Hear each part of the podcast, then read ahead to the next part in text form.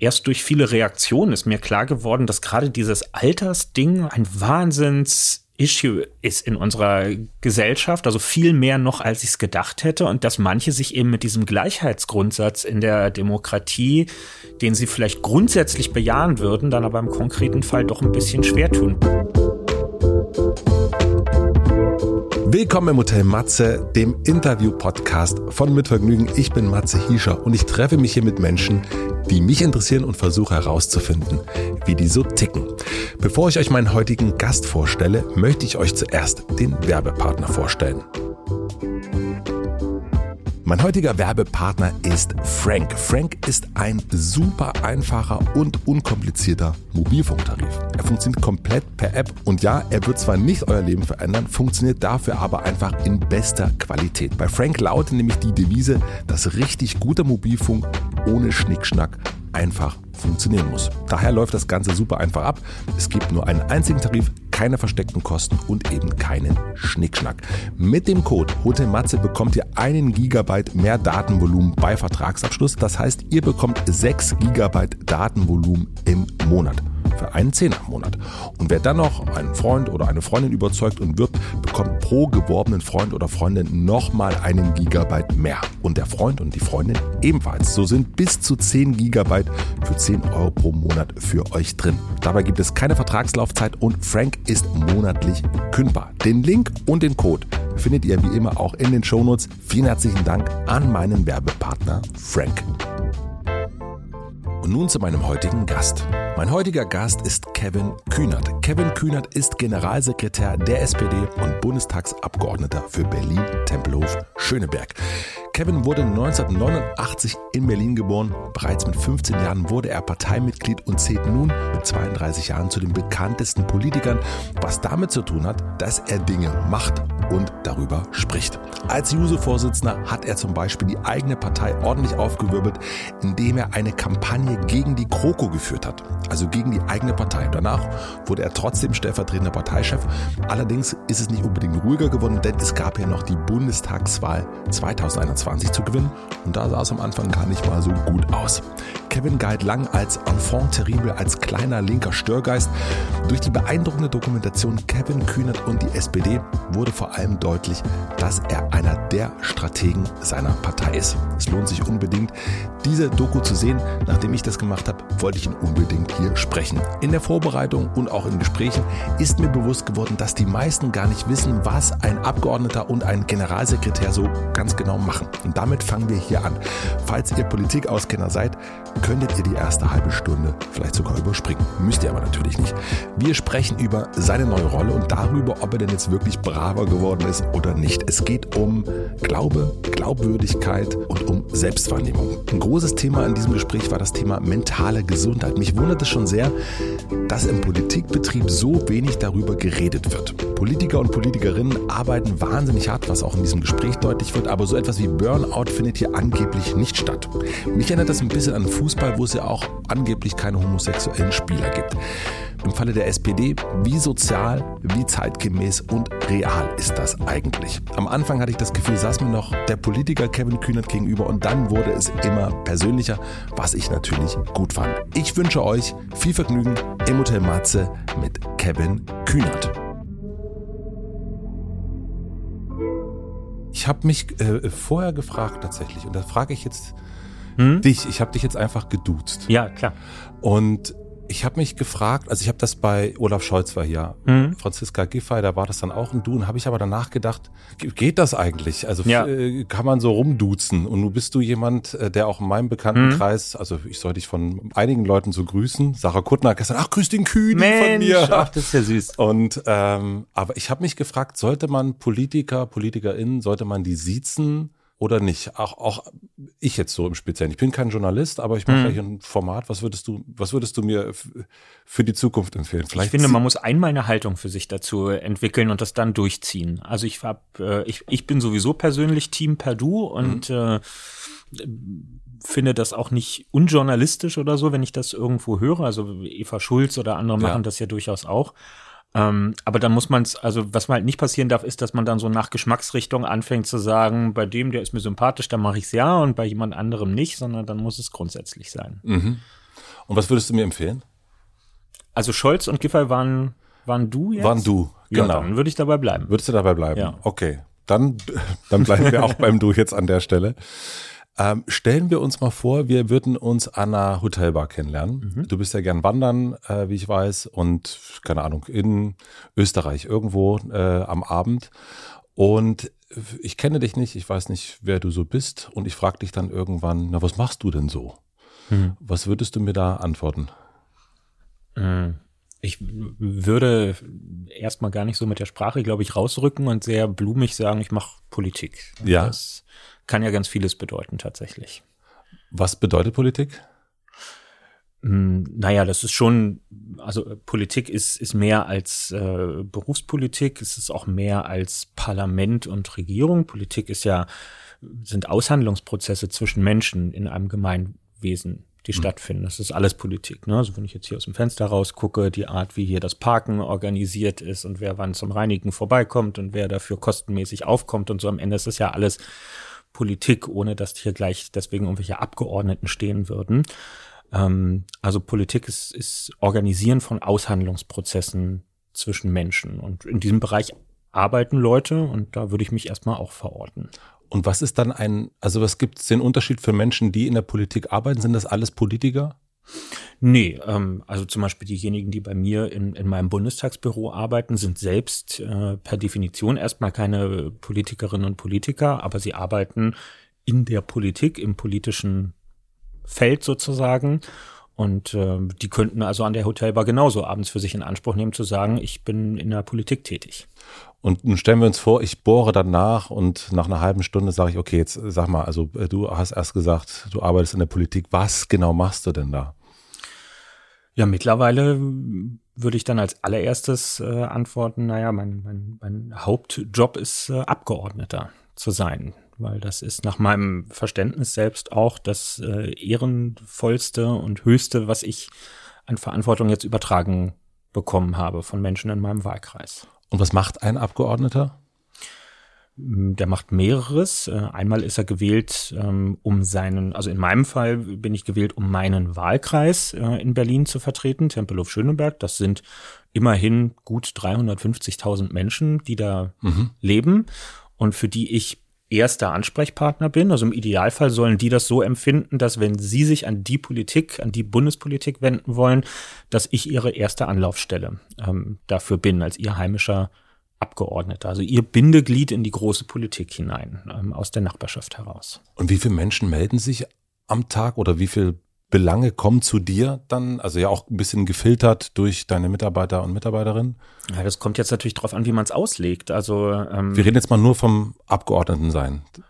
Ja, ähm, es ist halt schwer zu trennen, weil natürlich kann ich mir jetzt das Postfach einfach angucken und sehen, was an E-Mails reinkommt. Dann ist das auf jeden Fall eine ordentliche dreistellige Anzahl, die da jeden Tag reinkommt. Jetzt sind die nicht alle nur an mich gerichtet und das ist auch nicht alles in Bezug auf meinen Wahlkreis, sondern manchmal sehr allgemeiner Natur.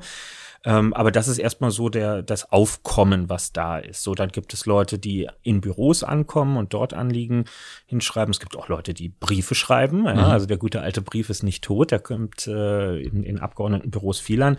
Und dann gibt's die berühmten sozialen Netzwerke natürlich noch äh, dazu, wo sich letztlich ja auch Leute melden. Und das mag in der Wertigkeit manchmal in unserer Wahrnehmung niedriger anzusiedeln sein, weil da hat man sich ja nicht die Mühe gemacht, jemanden persönlich anzuschreiben, sondern man hat einfach in so eine Kommentarspalte was geklatscht. Aber auch da sind ja manchmal Nachfragen und Anliegen dabei, die total berechtigt sind und die eigentlich eine Antwort verdienen. Und wie viel von diesen 300 gehen, also siehst du dann wirklich? Also Wenige. wenige. Das ist auch also äh, ausdrücklich so gewollt und vorgesehen, ähm, weil die Haupttätigkeit des Abgeordneten nicht darin besteht, äh, vor seinem Postfach zu sitzen und das alles zu beantworten. Ich bin nicht das Bürgeramt persönlich, Ja, ähm, sondern ähm, ich stelle eine, ein Büro, eine Infrastruktur mit Mitarbeiterinnen und Mitarbeitern zur Verfügung. Wie viel sind das? Ähm, wir, haben ein Budget, was wir als Abgeordnete bewirtschaften dürfen. Das kannst du so selber bestimmen. Es sind jetzt bei mir um und bei fünf Leute ungefähr, die das im, im Abgeordnetenbüro am Ende machen.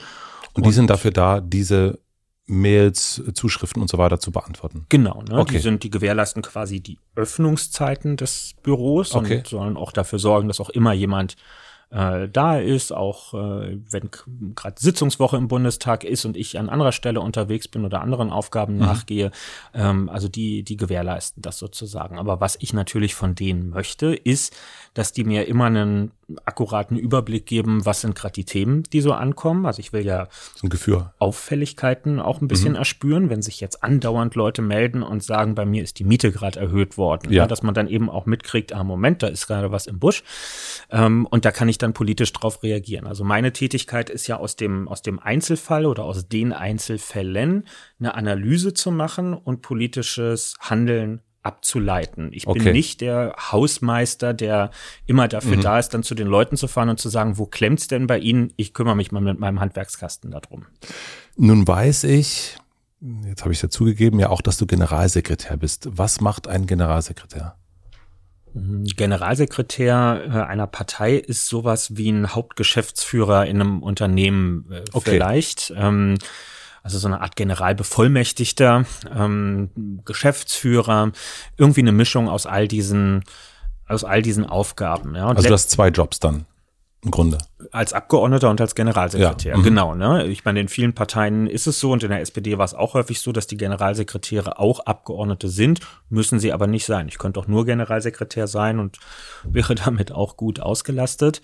Und ähm, ja, es ist so ein Zwitterbesen, weil einerseits ist man als Generalsekretär ähm, natürlich auch äh, politischer Vertreter seiner Partei, also man tritt nach außen auf. Ne? Jetzt war gerade kürzlich Landtagswahl äh, im Saarland, da sitzt man dann ganz offensichtlich abends in der Runde und kommentiert das Geschehen, man sitzt zwischendurch in Talkshows, man äußert sich politisch für die Partei, aber man hat eben andersrum auch die organisatorischen Aufgaben nach innen, von denen die Öffentlichkeit gar nichts mitkriegt. Also man ist Arbeitgeber, man ist einfach Chef letztlich von äh, einer dreistelligen Anzahl von, von Beschäftigten in der Parteizentrale. Wie sind das insgesamt? Äh, das sind über 200 bei uns. Mhm. Äh, ich bin Herausgeber qua Amt unserer Parteizeitung, des Vorwärts. Ähm, mhm. Das sind dann einfach so, so Aufgaben, die erbt man quasi in dem Moment, wo man das Amt ähm, antritt. Ähm, ja, man ist also für die inneren Arbeitsabläufe des Hauses mit der restlichen Geschäftsführung zusammen äh, verantwortlich. Man, man lenkt das Haus, das heißt, man wirft Wünsche und Aufgaben rein, die dann die verschiedenen Beschäftigten in der Presse- und Öffentlichkeitsarbeit, in der Programmabteilung, in der Mitgliederverwaltung, die die dann aufgreifen und, und umsetzen. Also wir sind die Hausleitung, wenn man so möchte. Okay, jetzt müssen wir mal ganz kurz hier machen wir kurz, äh, äh, wir müssen mal nachzählen. Wie viele Berufe hast du? Also ich habe jetzt gehört Herausgeber, ich habe gehört äh, äh, Geschäftsführer, ich habe gehört ähm, Bauherr eigentlich. Also was, wie viel würdest du sagen, wie viele Berufe sind in deinem Beruf so drin? Dann Öffentlichkeitsarbeit machst du auch, Strategie machst du, also genau, was, was würdest du sagen, wenn wir jetzt mal so anfangen zu zählen, wie viele Berufe hat Kevin Kühnert? Ja, ich habe viele Aufgaben, mhm. ähm, aber wahrscheinlich, wenn man ganz korrekt sein will, äh, ein, ein Beruf im engeren Sinne ist das alles gar nicht, sondern man, man ist äh, ein politischer Allrounder. Mhm. Ähm, das muss man, glaube ich, als Abgeordneter genauso wie als Generalsekretär sein. Also der, der politische Fachidiot, der wirklich das Recht hat, sich nur auf seinen Themenbereich zu konzentrieren, den gibt es eigentlich kaum. Das sieht man ja auch als Abgeordneter schon daran, wir müssen ja zu allem abstimmen. Also der Baupolitiker Kevin Kühnert stimmt ja im Bundestag nicht nur über die Baupolitik ab, sondern der muss auch über die Gesundheitspolitik und die Außenpolitik, über Bundeswehrmandate äh, und den Bundeshaushalt mhm. abstimmen, mhm. obwohl das gar nicht mein Fachbereich ist. Und die, die die anderen Fachbereiche machen, müssen auch über meine Baupolitik am Ende mhm. mit abstimmen. Das heißt, wir können uns nicht das Recht rausnehmen zu sagen, mit all dem anderen habe ich nichts zu tun. Schuster bleibt bei deinen Leisten. Ich mache hier nur mein, meine Fachidiotie. Das geht eben nicht. Also wir sind Allrounder ähm, und äh, wir sind das äh, auch ein Stück weit ähm, entgrenzt. Also wir haben all das, was einen klassischen Beruf ausmacht, gibt es bei uns nicht. Wir haben keinen Arbeitsvertrag. Du hast keinen Arbeitsvertrag. Ja, als Abgeordneter ist ja mehr so ein informeller Arbeitsvertrag. Man ist gewählt worden auf maximal vier Jahre, kann aber theoretisch ja auch vorher schon vorbei sein, wenn die Wahlperiode endet, weil irgendwer eine Vertrauensfrage stellt oder weil okay. das Parlament aufgelöst wird. Ähm, es gibt zwar Regeln, also jeder kann sehen, wie viel Geld wir bekommen für das, was wir da machen, aber es gibt keine Urlaubsvertretung. Entsprechend haben wir auch keine Urlaubstage. Also ich selbstbestimmt. Ne? Ich kann jetzt sagen, ich fahre morgen in Urlaub, aber mich vertritt dann keiner. Ich mache das auf eigene Verantwortung. Natürlich vor allem auf die Gefahr hin, dass die Leute irgendwann sagen, der Kühnert ist ja nur noch im Urlaub, den wähle ich nicht nochmal wieder. Mhm. Also es ist vollkommen untypisch gegenüber vielem, was wir üblicherweise in der Berufswelt ähm, so vorfinden. Und ähm, ja, insofern ein ganz spezielles Arbeitsfeld. Also du hast, also du hast so eine Art, es gibt so eine Art Absprache, so eine Art Vertrag? Jein, also wie soll man es sagen? Ähm, es gibt einen gesetzlichen Rahmen, in dem wir uns bewegen. Und äh, der definiert, was Abgeordnete dürfen. Ähm, und ähm, natürlich habe ich Geld zur Verfügung, um, um äh, Mitarbeiterinnen und Mitarbeiter beispielsweise ja. äh, einzustellen. Ähm, aber was ich dann konkret daraus mache am Ende, ob ich jemals einen Gesetzentwurf auf den Weg bringe oder ob ich einfach nur immer in den Sitzungswochen ins Parlament gehe und sage, ich höre mir das hier an und wenn ich gefragt werde in der Abstimmung, dann stimme ich halt ab oder ich lasse es sein. Das ist mir äh, überlassen. Das ist das freie Mandat, von dem dann immer wie viel Geld ist. bekommst du als Abgeordneter? Das sind um und bei äh, 10.000 brutto im Monat. Und als Generalsekretär wirst du dann nochmal, also ist das ein, ist ja nochmal eine andere Stelle. Da kriegst du auch nochmal Geld? Dafür gibt es auch nochmal Geld. Wie viel ja. kriegst du da? Das ist nochmal ein bisschen weniger als das als äh, Abgeordneter. Super.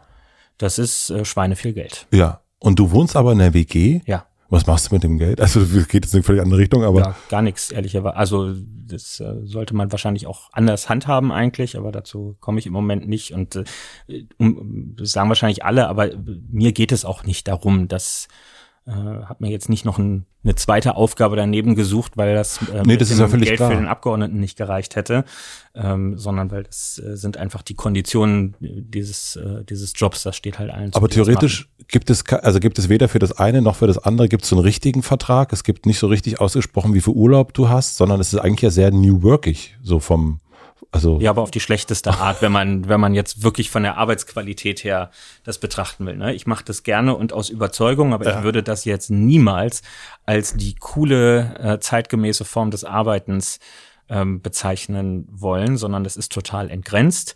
Ähm, es geht äh, ganz klar auf Kosten des Privatlebens natürlich auch. Und äh, auch wenn man dann zum Beispiel in den Urlaub fährt, ähm, ist es realistischerweise nicht so, dass man dann wirklich konsequent ein oder zwei Wochen irgendwie das Handy ausmacht und im Urlaub ist, wie andere Leute mhm. das vielleicht dann gerne tun, sondern es geht immer ineinander über und man ist auch immer auf Abruf. Also wenn irgendwelche Katastrophen passieren, dann ist ganz klar, dann werden die Zelte abgebrochen und dann geht's wieder zurück nach Hause. Gibt es denn irgendeine Art von Konsequenz für dich? Also aus deinem Beruf, wenn du deinen Beruf nicht richtig ausübst? Also als Geschäftsführer, ich bin Geschäftsführer, habe ich ja wirklich Pflichten.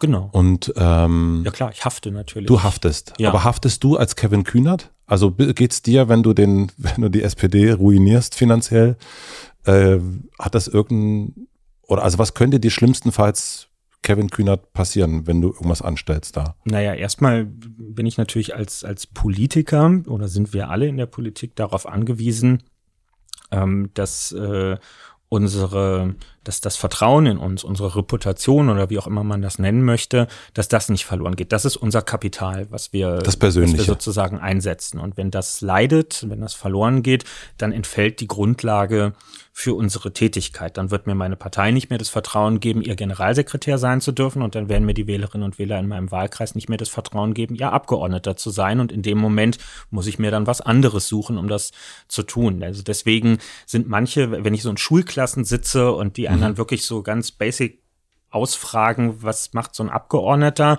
und dann, dann staunen die auch manchmal am Anfang Bauklötze und denken sich so, oh, das ist ja ein super freies Leben und äh, da kann man ja machen, was man will. Und ja, das kann man theoretisch tun, aber mit der großen Garantie, das machst du dann maximal vier Jahre und dann wirst du das auch nie wieder machen dürfen, weil dann hast du einfach äh, die Grundlage deiner Tätigkeit verspielt.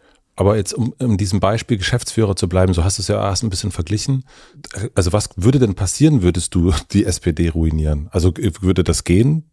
Also ein Geschäftsführer kann das ja, der kann ja wirklich komplette Fehlentscheidungen treffen, Geld veruntreuen, was nicht alles. Also es gibt ja verschiedenste äh, Möglichkeiten, wie man als Geschäftsführer, als Geschäftsführerin genau. ein Loch graben kann. Sich selbst. Na gut, wir haben da geteilte Verantwortung. Das heißt, es gibt in der SPD auch noch einen äh, Schatzmeister. Mhm. Der ist auch der Treuhänder des Parteivermögens. Ähm, okay.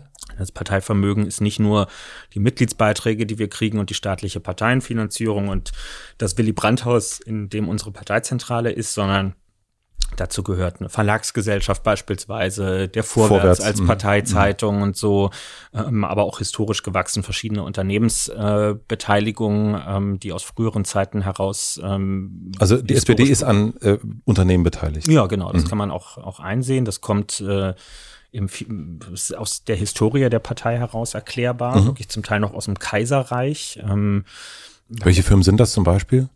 Na, wir sind äh, beispielsweise ähm, an der, also es gibt die, die Deutsche Druck- und Verlagsgesellschaft, die DDVG, und die hält verschiedene Medienbeteiligungen. Mhm. Wir sind nicht in irgendwelchen Redaktionen oder so mhm. drin. Also wir nehmen keinen redaktionellen Einfluss auf die Zeitung, aber wir haben Anteile an Matzak äh, und, und anderem. Ähm, okay. Das kann man alles äh, im Netz auch einsehen. Insofern ist das jetzt keine.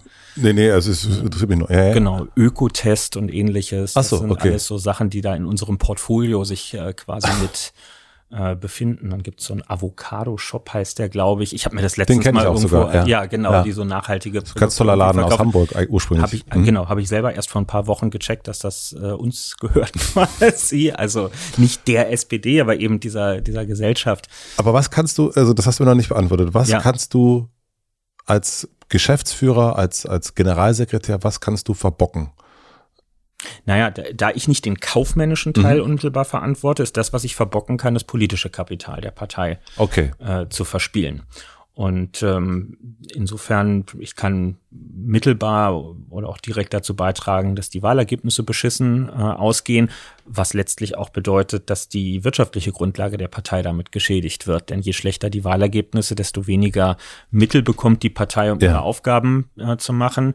Äh, oder ich verschrecke unsere Mitglieder und die treten plötzlich alle aus, dann fällt für uns ein ganz wichtiger Faktor weg, den wir brauchen, um unsere Arbeit finanzieren zu können. Ohne Mitgliedsbeiträge können wir viele unserer äh, Kolleginnen und Kollegen im Haus nicht beschäftigen. Also das sind ähm, das sind so so indirekte Faktoren. Es ist mhm. jetzt nicht wie in einem Unternehmen, dass ich am Ende des Jahres so eine Bilanz äh, vorlege und wenn wir vier Prozent Rendite ausschütten können, dann habe ich meinen Job gut gemacht und wenn nicht, dann habe ich ihn schlecht gemacht, sondern es läuft ein bisschen informeller in der Politik.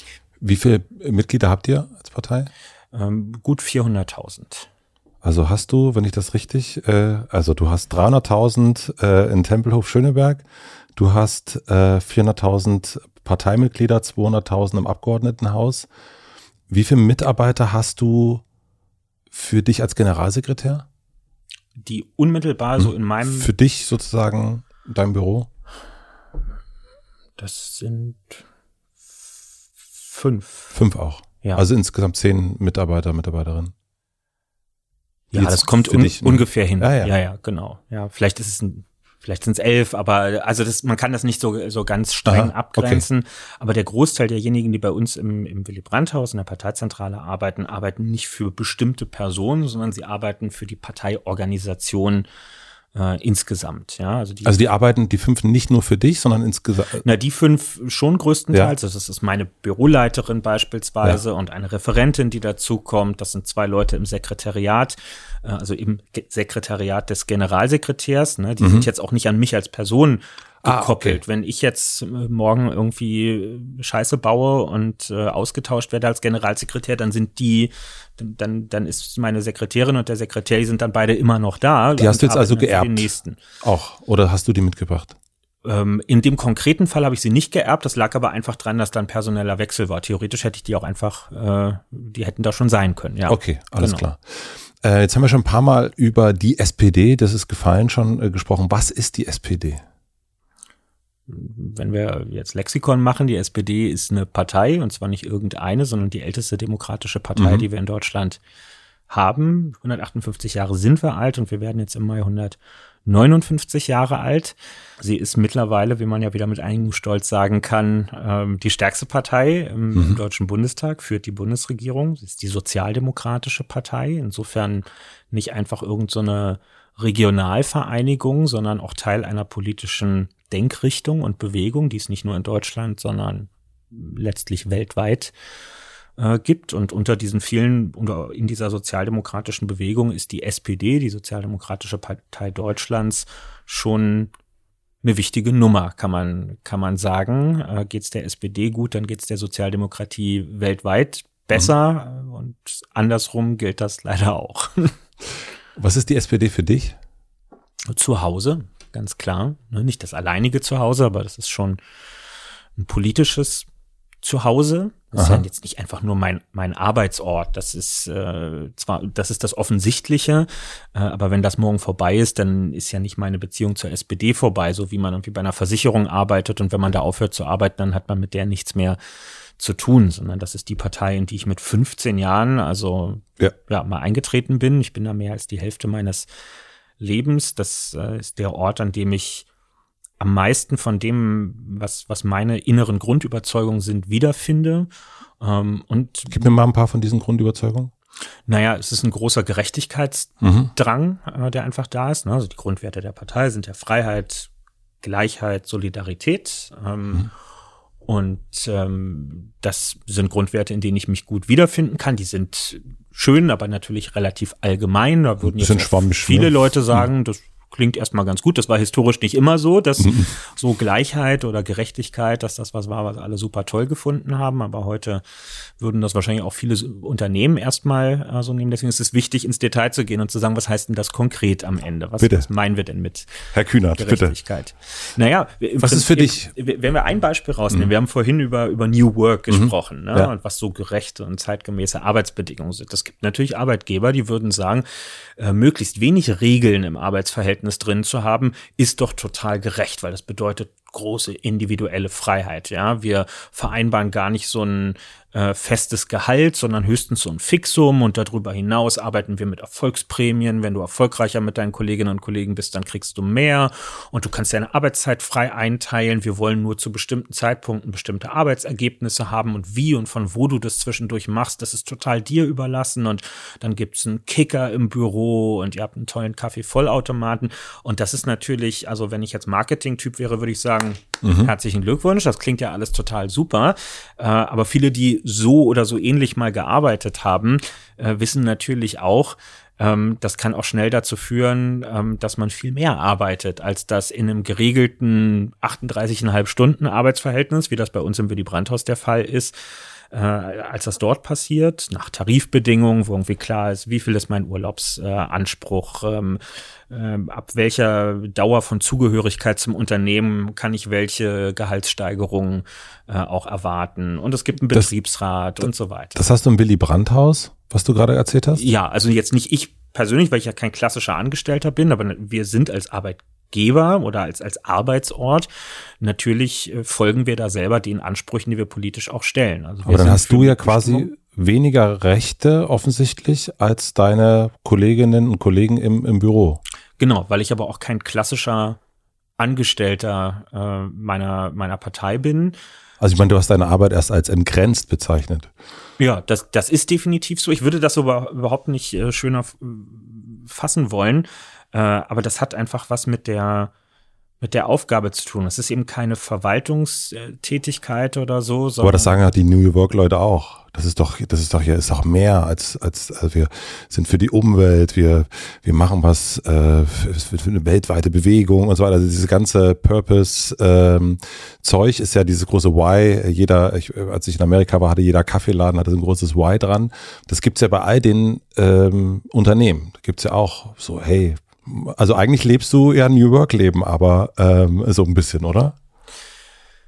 Ja, nee, würde ich, würde ich nicht sagen. Und wir, wir könnten die Parteizentrale natürlich an der Spitze auch anders, äh, mhm. anders organisieren. Ne? Also ja. man, man könnte, äh, ist immer blöd zu sagen, aber man könnte meinen Job auch abschaffen ne? und äh, könnte sagen, wir machen einfach eine klassische Geschäftsführung. Ja. Ähm, die machen wir ja, als kaufmännische Geschäftsführung, die hat aber keine politischen Befugnisse, die führt keine Beschlüsse herbei, die sitzt auch nicht abends im Fernsehen, sondern die verwaltet einfach diese Parteizentrale. Und die hat dann auch einen richtigen alles, Arbeitsvertrag? Was damit zu tun hat, genau. Mhm. Ja, das gibt es auch noch daneben tatsächlich. Mhm. Also solche Leute gibt es bei uns auch, die da entsprechende Leitungsfunktionen haben und alles politische vertreten die Vorsitzenden äh, der Partei selbst, denn dafür sind die ja ähm, gewählt worden. Die Wahrheit ist eben nur in einer komplexer werdenden Welt und Gesellschaft, die auch immer mehr Erfordernisse an Kommunikation insbesondere äh, stellt, ähm, kannst du das mit einer Person, die so einer Partei vorsitzt, immer häufiger gar nicht mehr gewährleisten. Ja, also, weil da so viele Kompetenzen ja, erfordert sind. Genau, und mhm. einfach, weil du so zeitlich auch beansprucht bist, du musst viel unterwegs sein. Ne? Also 400.000 Mitglieder in einem Land so groß wie Deutschland zu haben, heißt einfach, kannst jetzt nicht überall andauernd sein, aber hin und wieder musst du ja schon auch mal vor Ort mhm. sein. Du kannst ja so eine Parteiorganisation nicht nur aus der Zentrale heraus steuern, sondern du musst ja ein Gespür dafür haben. Du unterstützt in den Wahlkämpfen. Andauernd sind Wahlkämpfe in einem der 16 Bundesländer oder in Städten und Gemeinden auf der kommunalen äh, Ebene. Du bist international vernetzt. Ne? Also wir sind in eine internationale Dachorganisation, so nennen wir das, eingebunden, mit Schwesterparteien zusammen, mit denen wir uns austauschen. Wir haben Arbeitsgemeinschaften für verschiedene Themen, also die Jusos als Jugendorganisation, eine Seniorenorganisation, eine Frauenorganisation, äh, mhm. eine Gruppe für Selbstständige, für Leute im Gesundheitswesen. All das gibt es bei uns und vieles, äh, vieles mehr. Ähm, wir müssen uns über organisatorische Sachen mit den anderen Parteien ähm, äh, austauschen. Wir müssen mit Wissenschaft und Forschung ähm, Kontakt halten. Man ist Arbeitgeber. Also es sind unendlich viele Wahnsinn. Aufgaben auf einmal und das lässt sich realistisch einfach nicht in Völlig klar. 24, also in, in, in, in den 40-Stunden-Job äh, reinpacken, sondern das ist 24-7. Was ist als Generalsekretär deine größte Herausforderung? Also du machst das ja jetzt seit Dezember 2021, also jetzt drei Monate, vier Monate. Wenn du das schon ganz, sagen kannst. Ganz, ja, im Moment ist meine größte Herausforderung persönlich immer noch äh, wirklich so ein Grad von äh, von Alltag eigentlich zu erreichen. Also ich muss, äh, muss sagen, wenn ich was unterschätzt habe äh, in dem Amt, und ich habe mir nicht so viele Illusionen gemacht, aber wenn ich was unterschätzt habe, dann die, die Dauer und Intensität von, von den Prozessen, die es braucht, bis man überhaupt angekommen ist und wirklich sagen kann, also für dich selber. ja, drin. genau. Ne? Und von so ganz, angefangen bei so ganz basalen Sachen wie, wann ist das Büro so fertig, dass man sagen kann, es ist jetzt ein, ein richtiger Arbeitsort. Ne? Ich, das, äh, das hast du noch gar nicht. Nein, also ich, ich hatte vorher schon ein Büro im Willy Brandt-Haus, als ich stellvertretender Parteivorsitzender war. Jetzt muss man aber an eine, eine andere Stelle im Haus ziehen. Ich habe da vorher die Augen drüber verdreht und dachte, oh meine Güte, das ist so so ständisches Gehabe irgendwie. Aber mittlerweile erkenne ich schon die Notwendigkeit an, weil die fünf Leute, die da unmittelbar für mich arbeiten, die sitzen an einer bestimmten Stelle im Haus und es ist schon total notwendig, dass du direkt daneben sitzt, dass du ja. die Tür aufmachen und sagen kannst, und zwar sowohl die zu mir als auch ich zu denen, ich brauche mal das und das. Micha, ich brauche mal einen Kaffee. Genau, ja, na, den schaffe ich gerade noch selber, aber ein paar andere Sachen äh, gehen halt nicht selbst. Äh, dafür muss man nebeneinander sitzen. Ja. So. Und dann musst du so ein Büro nach deinen Bedürfnissen ein bisschen auch ausstatten. Und da meine ich jetzt nicht goldene Türklinken oder so, sondern du musst überlegen, was soll in diesem Büro regelmäßig stattfinden. Also welche Besprechungssituationen wirst du hier haben und was heißt das für die Erfordernis an Tisch und Stühle und die Sitzsituation. Es muss einfach einmal durch, durchdacht sein. Mhm. Ja, es ist nicht nur der Schreibtisch da drin, sondern das ist ja bei so einem umfassenden Job, das ist einfach ein Lebensort tatsächlich auch. Man muss sich da wohlfühlen, man muss sich dort konzentrieren können. Ähm, man, man darf morgens nicht mit einem ähm, mit so einer inneren Ablehnung da reingehen. Und ja. deswegen lohnt es sich schon darüber ein paar Gedanken zu machen. Und da muss ich einfach ähm, zugestehen, das habe ich mir weniger aufwendig vorgestellt, als es tatsächlich ist. Tischtennisplatte. Gibt es im Haus auch, ja. Also die Bemerkung vorhin, die ist nicht gegen Tischtennisplatten, äh, aber eine Tischtennisplatte ersetzt nicht einen Tarifvertrag mit ordentlich geregelten Arbeitsbedingungen und so weiter. Das sollte einfach immer klar sein. Wie viele Stunden in der Woche arbeitest du? Es gibt nicht so die Standardwoche, aber im Schnitt würde ich sagen, also bestimmt nicht unter 80. Nicht unter 80? Ja. Wow. Nun hattest du ja als ähm, Juso und auch als äh, stellvertretender äh, Parteichef Du hattest, so wie ich das gesehen habe, eigentlich immer so Mission große Mission. Einmal äh, die, die Mission äh, GroKo, das waren wir nicht mehr. Äh, und die hast du auch ordentlich äh, durchgeboxt. Und die nächste Mission war äh, nicht wir schaffen das, wir sind's jetzt. Mhm. Äh, und beides ist geschafft. Und ich glaube, sowas treibt einen ja auch total an, weil es gibt so ein Ziel. Und dann kann man darauf hinarbeiten. Was ist jetzt deine Mission? Hast du jetzt auch so eine Art Ziel? Naja, die, die natürliche Mission als Generalsekretär ist nach der gewonnenen Wahl im letzten Jahr, nach der Wahl ist vor der Wahl. Also ähm, die, die nächste Wahl ist für, bitte für alle, die uns zuhören, ist noch weit weg. Ja. Aber für so einen Generalsekretär ist sie eigentlich gar nicht mehr weit weg, weil die Vorbereitung, die so ein, so ein Riesenprozess wie eine Bundestagswahlkampagne erfordert, die sind so langwierig, dass wir eigentlich bald schon wieder in die nächste Wahlvorbereitung einsteigen. Damit werden wir die Öffentlichkeit noch nicht behelligen. Ne? Also das mhm. heißt jetzt nicht, dass hier bald wieder Plakate irgendwo an den Laternen dranhängen. Das um Himmels Willen nicht. Aber ähm, wie eine Story rund um einen Wahlkampf aussehen kann, welche personellen Bedingungen man in einem Haus braucht, welche IT-Voraussetzungen so eine Parteizentrale eigentlich mhm. schaffen muss, mit welcher Agentur man ähm, zusammenarbeiten möchte, also welche Dienstleistungen man sich einkauft und so. Das sind alles Dinge, die das machst du nicht mal eben nebenbei, sondern das sind ganz langjährig angelegte Arbeitsprozesse, die jetzt eigentlich schon wieder starten. Die mittelfristige Finanzplanung. Also wie haushalte ich jetzt mit dem zur Verfügung stehenden Geld so, dass man dann in einem Wahljahr wirklich auch richtig auf dem Platz sein und ein großes Feuerwerk veranstalten kann. Und wie unterscheidet sich die Arbeit für dich? Also das eine ist ja so ein bisschen mehr so ein Dagegen auch. Also so auch am Anfang vor allen Dingen hast du ja innerhalb deiner Partei für jetzt nicht nur großen Seelenfrieden gesorgt, sondern das hat ordentlich gewackelt. Und jetzt ist es ja so ein, also das eine ist ja so ein, du kennst es, du bist äh, leidenschaftlicher Fußballgucker und, und, und Handballfan. Ähm, da gibt's den Aufstieg und dann ist man ja immer so der Underdog und äh, das ist natürlich auch geil, weil das sowas guckt man auch gerne. Es gibt eine tolle Dokumentation über dich und das ist natürlich macht eigentlich total Spaß, so sich das anzugucken, wie sich der äh, äh, der der Kevin da hochkämpft. Und jetzt ist er aber oben. Jetzt sitzt er, äh, jetzt ist er Geschäftsführer der Partei. Äh, die Partei ist an der Spitze. Wie, wie unterscheidet sich das? Äh, wir haben erst so über den, den Spaß an der Freude, auch der Spaß an der Überforderung gesprochen. Wie, wie ist es jetzt für dich? Die Aufgaben sind andere, aber es gibt ein Missverständnis. Äh, der Kevin macht nicht deshalb jetzt andere Aufgaben, weil äh, er jetzt ein anderer Mensch ist oder von der Macht korrumpiert ist oder so, sondern ähm, weil in den letzten Jahren wir die SPD glücklicherweise, ähm, oder nicht glücklicherweise, sondern mit harter Arbeit zu einer anderen ähm, Organisation gemacht haben. Also diese, die SPD, die um die große Koalition vor vier Jahren gerungen hat, ist eine an sich selbst leidende, unzufriedene, orientierungslose äh, und hoffnungslos zerstrittene Partei ähm, gewesen. Ähm, ich bin ja damals auch nicht angetreten als Juso-Vorsitzender mit der Ansage, wählt mich hier zu eurem Vorsitzenden, ich mache eine Kampagne gegen die große Koalition. Das sind ja so Dinge, die werden dir hingeschmissen. Ja, das ist ja das Schicksal, also in diesem Fall in Person von Christian Lindner, der damals äh, dann keinen Bock mehr auf Jamaika-Verhandlungen hatte und plötzlich mussten wir wieder über GroKo diskutieren, ähm, ohne dass man das vorher auf dem Schirm hatte. Das sucht man sich ja nicht aus. Das Schicksal hätte es auch ganz anders mit uns meinen können und dann hätte nie jemand ernsthaft Notiz von mir genommen, wenn das nicht passiert wäre. Da muss ich ganz kurz reingehen. Ist das auch wieder so etwas wie ähnlich wie in äh, Schöneberg äh, Tempelhof?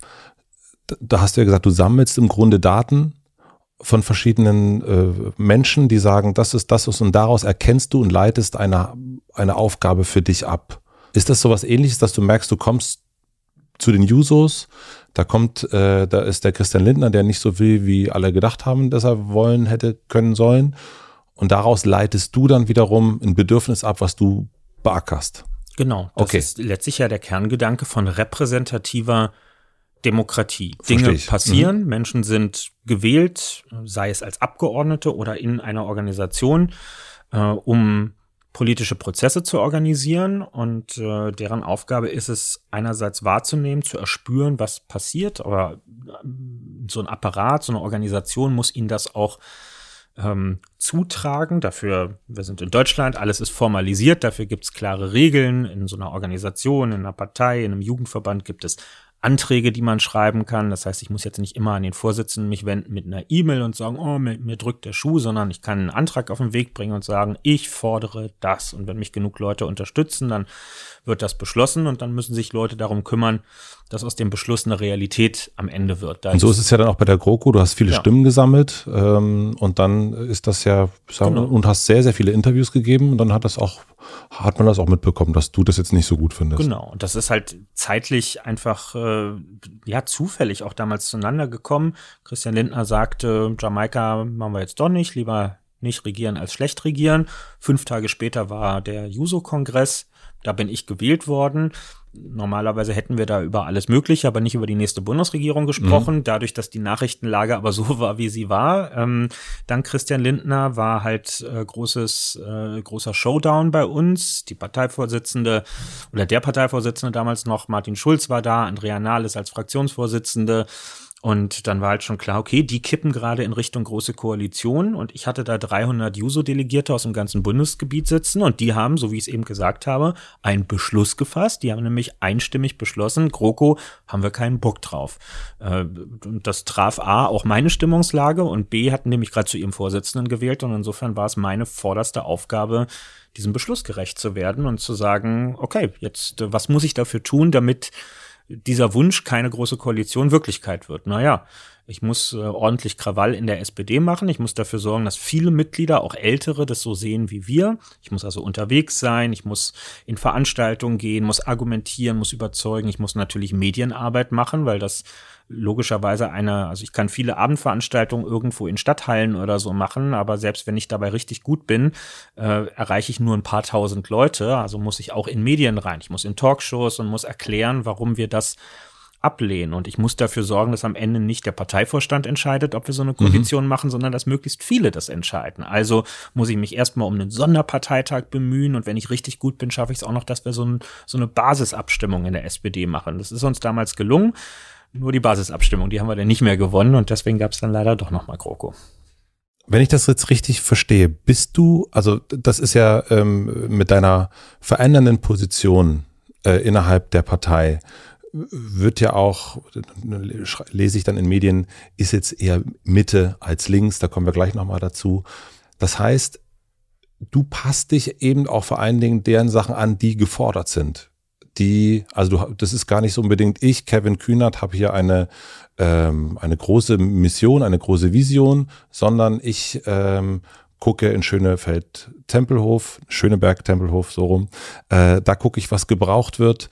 Ich gucke äh, in der SPD, was die ähm, was die Mitarbeiterinnen und Mitarbeiter brauchen, was die, was die Partei braucht und daraufhin gucke ich. Ist das, habe ich das so richtig verstanden?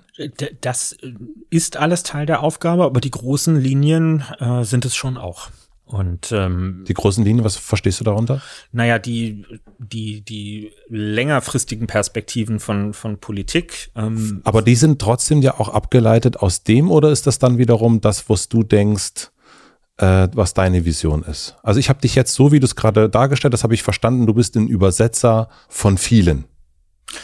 Genau, das sind wir alle oder sollten es zumindest sein in der Politik. Ähm, aber darüber hinaus hat so eine Partei einfach auch die Aufgabe zu analysieren, welche grundlegenden, welchen grundlegenden Trends und Entwicklungen sind wir, ist unsere Gesellschaft, ist unsere Welt äh, unterworfen. Und dann gibt's einmal die Ebene so der Tagespolitik, ja. ja. wie begegnet man dem jetzt unmittelbar? Corona-Pandemie kommt, was müssen wir mit Bezug auf Masken, Tests, Verstehe Impfung und so weiter machen?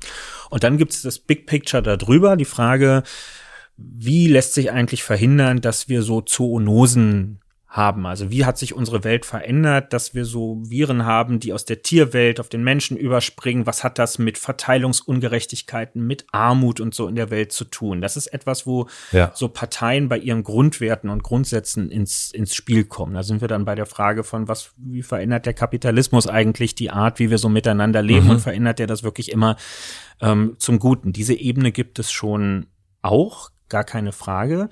Ähm, und äh, da gebe ich zu, da ist es als Juso-Vorsitzender leichter, ähm, über diese großen Fragen zu diskutieren, weil ich natürlich, also ich darf das selbstverständlich als Generalsekretär der SPD auch tun äh, und darf dazu eine Meinung haben und die habe ich auch.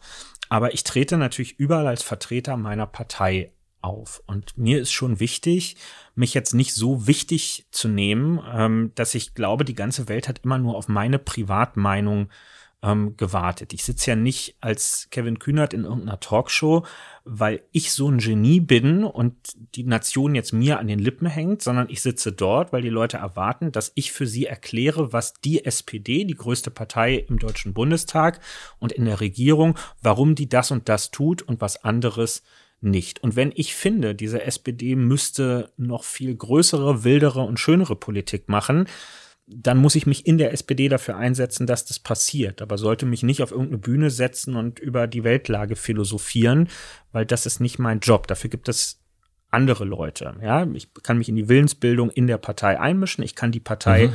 von innen heraus verändern. Dafür habe ich eine so gute Position wie wenig andere. Ja. Aber wenn ich nach außen kommuniziere, dann kommuniziere ich für die Partei und nicht für den Privatmenschen Kevin Kühnert.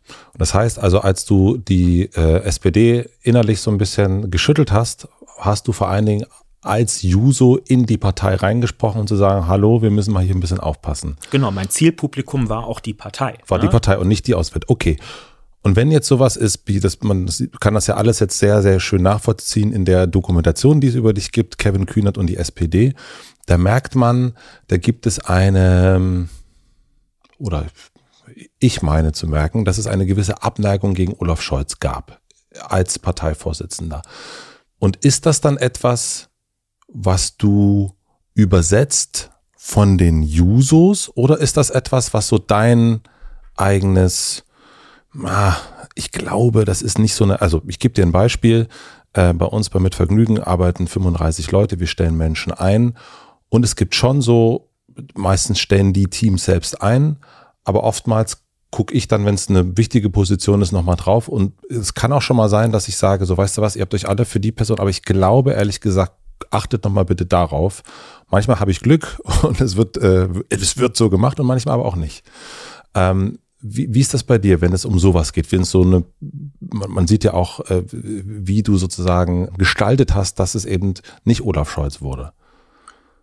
Also man kann solche Positionen wie einen Juso-Vorsitz nicht glaubwürdig ausfüllen, wenn man nicht eine hohe Übereinstimmung mit dem hat, was da so in der mhm. Mitgliedschaft gedacht und getan wird, sonst würde man da auch nicht gewählt werden. Oder übersetzt gesagt, man kann nicht Vorsitzender vom Fußballverein sein, ohne sich für Fußball zu interessieren. Okay. Aha. Äh, oder eine Leidenschaft für den speziellen Verein auch zu haben. Insofern äh, ist das jetzt nicht nur so, dass ich damals von vielen Juso-Mitgliedern gesagt bekommen habe, oh, Olaf Scholz als SPD-Vorsitzender nicht so eine dolle Idee. Mhm. Äh, und dann dachte, naja gut, dann sage ich halt der Öffentlichkeit mal, ist nicht so eine gute Idee, sondern das war schon auch meine Überzeugung. Mhm. Ähm, ist es übrigens bis heute, dass äh, Olaf Scholz vieles kann, aber Parteivorsitzender ist, glaube ich, nicht seine oder wäre nicht seine Paraderolle.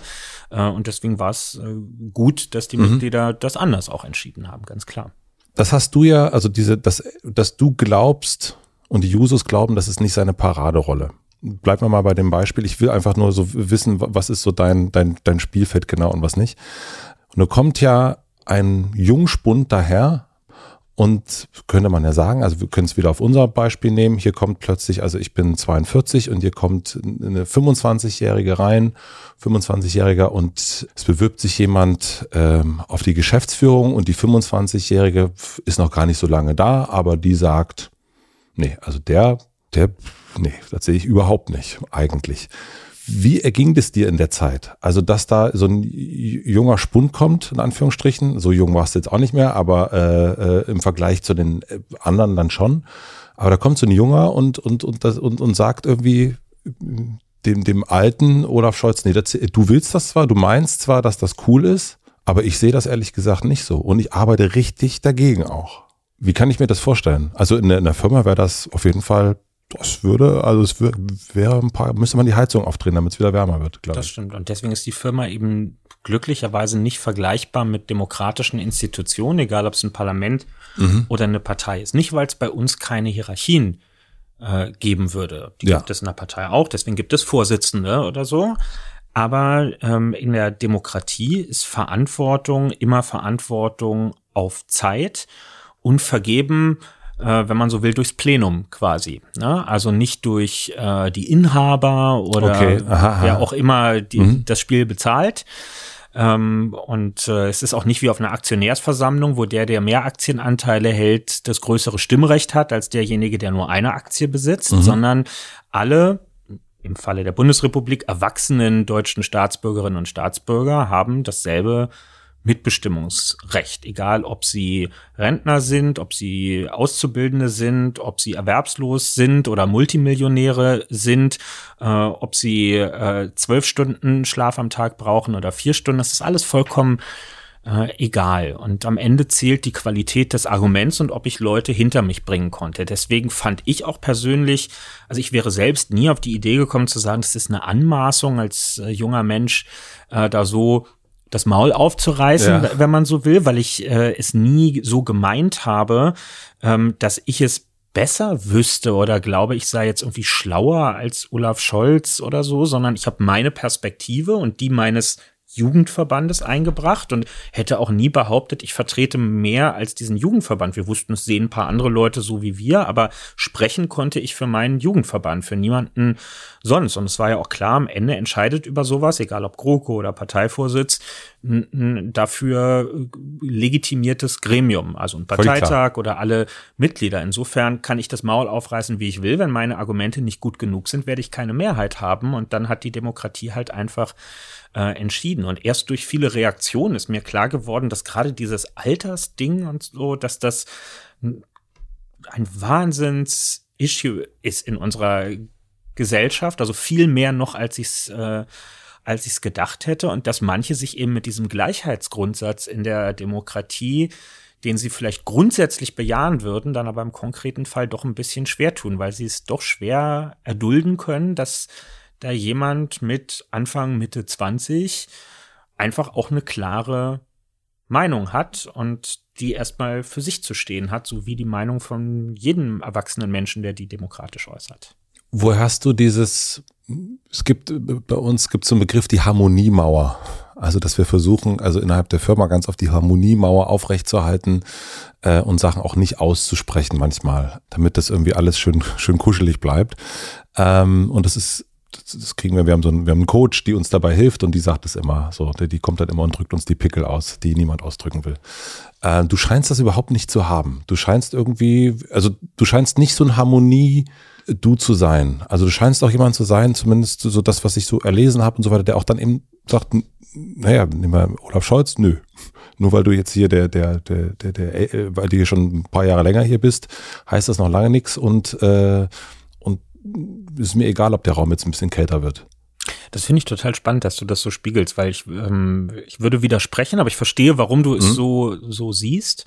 Ähm, was wir dort ausgetragen haben, wieder in den konkreten Beispielen, ja. GroKo, Vorsitz der SPD und so ein paar andere Sachen, sind politische Konflikte. Die gehen um die Sache. Das sind, mhm. das dürfen nie persönliche Konflikte sein. Mir ging es nie darum, dass ich finde, dass Olaf Scholz ein böser Mensch wäre oder so. Und ich äh, weiß auch, warum der und ich in derselben Partei Mitglied sind. Ja, also ich habe mir jetzt nicht damals ihn rausgesucht, um ihn zu ärgern, weil ich finde, er ist der, der fürchterlichste Politiker, den ich finden konnte, äh, sondern es ging um eine innerparteiliche Auseinandersetzung der SPD, um eine konkrete Frage, ob ich jetzt mit dem mich ansonsten gut unterhalten kann und ob wir zur Frage der Wohnungspolitik äh, gemeinsam ein tolles Konzept erarbeiten können, steht auf einem vollkommen äh, anderen ähm, Blatt. Und insofern äh, ist das eine Frage der politischen Reife, ob man es hinkriegt, eine Sachebene von der persönlichen Ebene zu trennen. Auf der persönlichen Ebene ist Kevin Kühnert sehr harmoniebedürftig okay. Aha. Äh, und verfährt immer gerne nach dem, äh, nach der äh, alten Tokotronic-Setzung, äh, Harmonie ist eine Strategie und mhm. äh, das äh, habe ich eigentlich ganz, ganz gerne so. Also Krawall um des Krawallwillens ist überhaupt nicht meine Herangehensweise an Dinge, sondern ich habe es sehr gerne, sehr harmonisch in meinem Umfeld. Ah, okay. Das heißt, das ist wirklich, äh, wenn du in, ins, ins gefühlt Willy Brandt-Haus gehst, dann ist das auch dein Job und dann gehört das auch dazu, zur Sache zu diskutieren. Man merkt das ja auch manchmal in Talkshows. Äh, dann merkt, denkt man manchmal, meine Güte, und dann sieht man Fotos und dann steht ihr da und esst gemeinsam Würstchen und trinken Bier. Genau das, ne? Das, das begegnet mir auch ganz häufig in Gesprächen, dass Leute sagen, ja, nach der Sendung, da stehen dann wieder alle zusammen und, äh, mhm. äh, und sind irgendwie gut gelaunt. Dann kann man nur sagen, ja, also jetzt nicht mit irgendwelchen AfD-Hanseln oder mhm. so, aber äh, natürlich. Und das heißt nicht, dass die Argumente, die wir uns in der Sendung um die Ohren gehauen haben, dass das nur Show gewesen ist, sondern die sind schon ernst gemeint. Aber mein Argument wird doch nicht stärker und meine Überzeugungskraft wird nicht besser, äh, wenn ich dem Typen, mit dem ich das ausgetauscht habe, hinter den Kulissen auch noch äh, auf die Schnauze haue, sondern äh, ich kann doch trotzdem äh, nach dem Prinzip äh, We agree to disagree ein Bier zusammen trinken und sagen, aber schön, dass du deinen Standpunkt demokratisch vertrittst, weil also vor ein paar Jahren wäre das vielleicht schnulzig gewesen, aber mittlerweile sehen wir ja, äh, nicht jede Demokratie, die sich diese Kulturtechnik des Aushandelns mal erarbeitet hat, ist davor gefeit, diese Kompetenz auch wieder zu verlieren. Es gibt, äh, wenn, wenn wir an die Trump-Ära jetzt zurückgucken, es gibt eben auch Tendenzen, dass Leute diese Art des Aushandelns von unterschiedlichen Meinungen verächtlich machen, durchaus auch mit dem Ziel, dass wir wieder in so ein archaisches Miteinander zurückgehen, wo nicht das stärkere Argument, sondern die stärkere Faust oder äh, das größere Portemonnaie oder der rabiatere Medienapparat am Ende gewinnen. Und dann habe ich doch viel lieber das, was wir hier haben, mhm. wo ich auch mit ganz anders meinenden Menschen in der Lage bin, zivilisiert einen Meinungsunterschied auszutragen und vor allem auch zu akzeptieren, passieren, wenn ich nicht eine Mehrheit errungen habe. Ja, also wenn ich nachdem wir die Abstimmung über die große Koalition unter den SPD-Mitgliedern verloren hatten, ähm, habe ich mich geärgert.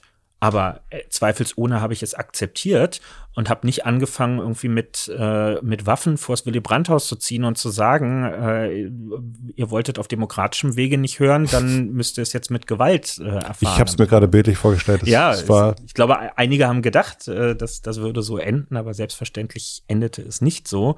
Äh, und alles andere wäre auch ganz fürchterlich.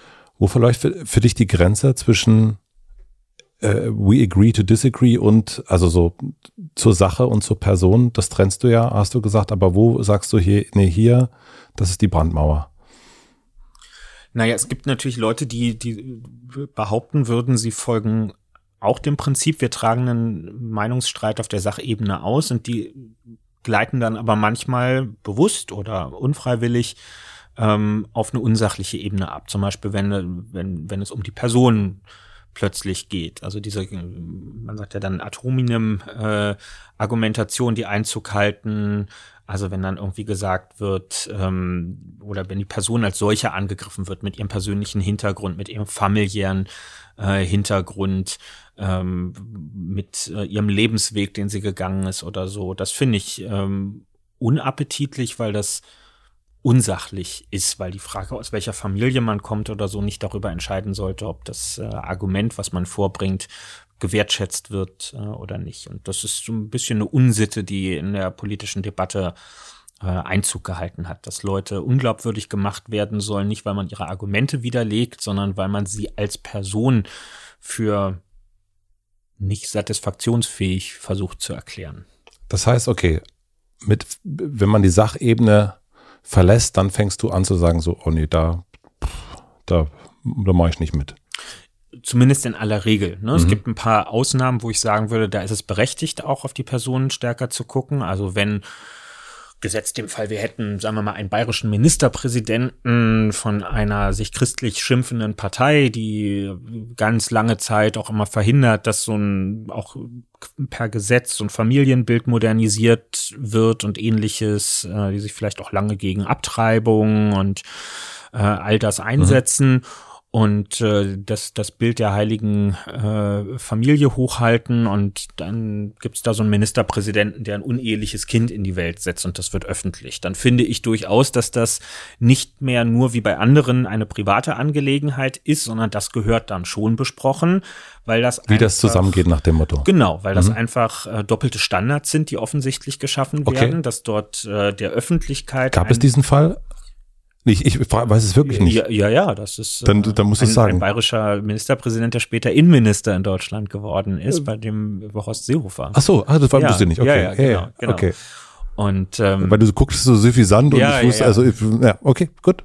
Genau. Und das, das finde ich äh, gehört dann in dem Fall schon besprochen, weil da offensichtlich jemand das, was er oder seine Partei so direkt oder indirekt vorlebt, einfordert, als, als Goldstandard erklärt, ja. Ähm, selbst unterläuft. Und dann ist es politisch relevant. Ja, aber ob jetzt ähm, also man nehmen wir ein anderes aktuelles Beispiel. Über Gerhard Schröder wüsste ich äh, spätestens mittlerweile sehr, sehr viel Blödes äh, zu sagen. Aber die Tatsache, wie oft er in seinem Leben verheiratet gewesen ist, beispielsweise, äh, ist für mich immer vollkommen irrelevant gewesen und sagt, hat nie was über seine politische Seriosität äh, ausgesagt, weil er auch nie äh, das äh, gute Familienleben oder die persönliche Zurechnungsfähigkeit an die Frage der Häufigkeit von Eheschließungen geknüpft hat. Ja. Ne? Und insofern geht das die Öffentlichkeit äh, im engeren Sinne nichts an und gehört auch nicht in irgendwelchen Talkshows besprochen. Das heißt aber, wenn er jetzt zum Beispiel nach, nach, nach Moskau fährt und, und dann gibt es das lustige Bild und so weiter von, von seiner äh, Jetzt-Ehefrau. Und, und sagen wir mal, eine, äh, eine gewisse Verzwickung, äh, eine gewisse Anbindung, dann ist das für dich, aber das ist ja dann schon auch Sachebene. Also eigentlich schon ganz klar, das ist ja nicht nur, das ist ja nicht privat und äh, ja. Familie Herkunft, sondern das ist Sache. Da schließt sich der Kreis. Ne? Wir sprachen vorhin über die Entgrenzung mhm. in der politischen Arbeit, ja. die zwangsläufig entsteht. Und hier sieht man es eben auch, auch über die politischen Ämter, die er mal hatte, hinaus. Ähm, es ist nicht mehr klar abgrenzbar, was noch, was politische Tätigkeit und äh, mhm. Äh, Einflussnahme ist und wo das Private beginnt. In dem konkreten Beispiel, bei dieser Moskau-Reise mit seiner Frau zusammen, würde ich auch sagen, das ist jetzt keine Überschreitung irgendeiner privaten Grenze ähm, gewesen. Ich meine, sie betätigt sich jetzt in dieser Phase, in der er zu Recht äh, so große Kritik erfährt, ja ein bisschen auch als sein Sprachrohr. Sie veröffentlicht über ihren Instagram-Account nicht nur dieses Foto aus Moskau, sondern ja auch Äußerungen, Verlautbarungen äh, über die diplomatischen Fähigkeiten mhm. ihres Mannes und so, dann ist es auch legitim, die beiden auch ein Stück weit zusammen zu besprechen äh, in, in, dieser Situation, denn sie treten da als so eine Art Tandem äh, auf. Aber wenn sie jetzt total im Hintergrund bleiben würde und sagen würde, das, was mein Mann mhm. politisch macht, das äh, ist seine Sache und ich bin ansonsten in einem ganz anderen Feld tätig und äh, will damit auch nicht in Verbindung gebracht werden, dann müsste man das natürlich respektieren und ihn einzig und allein als Einzelperson ansprechen.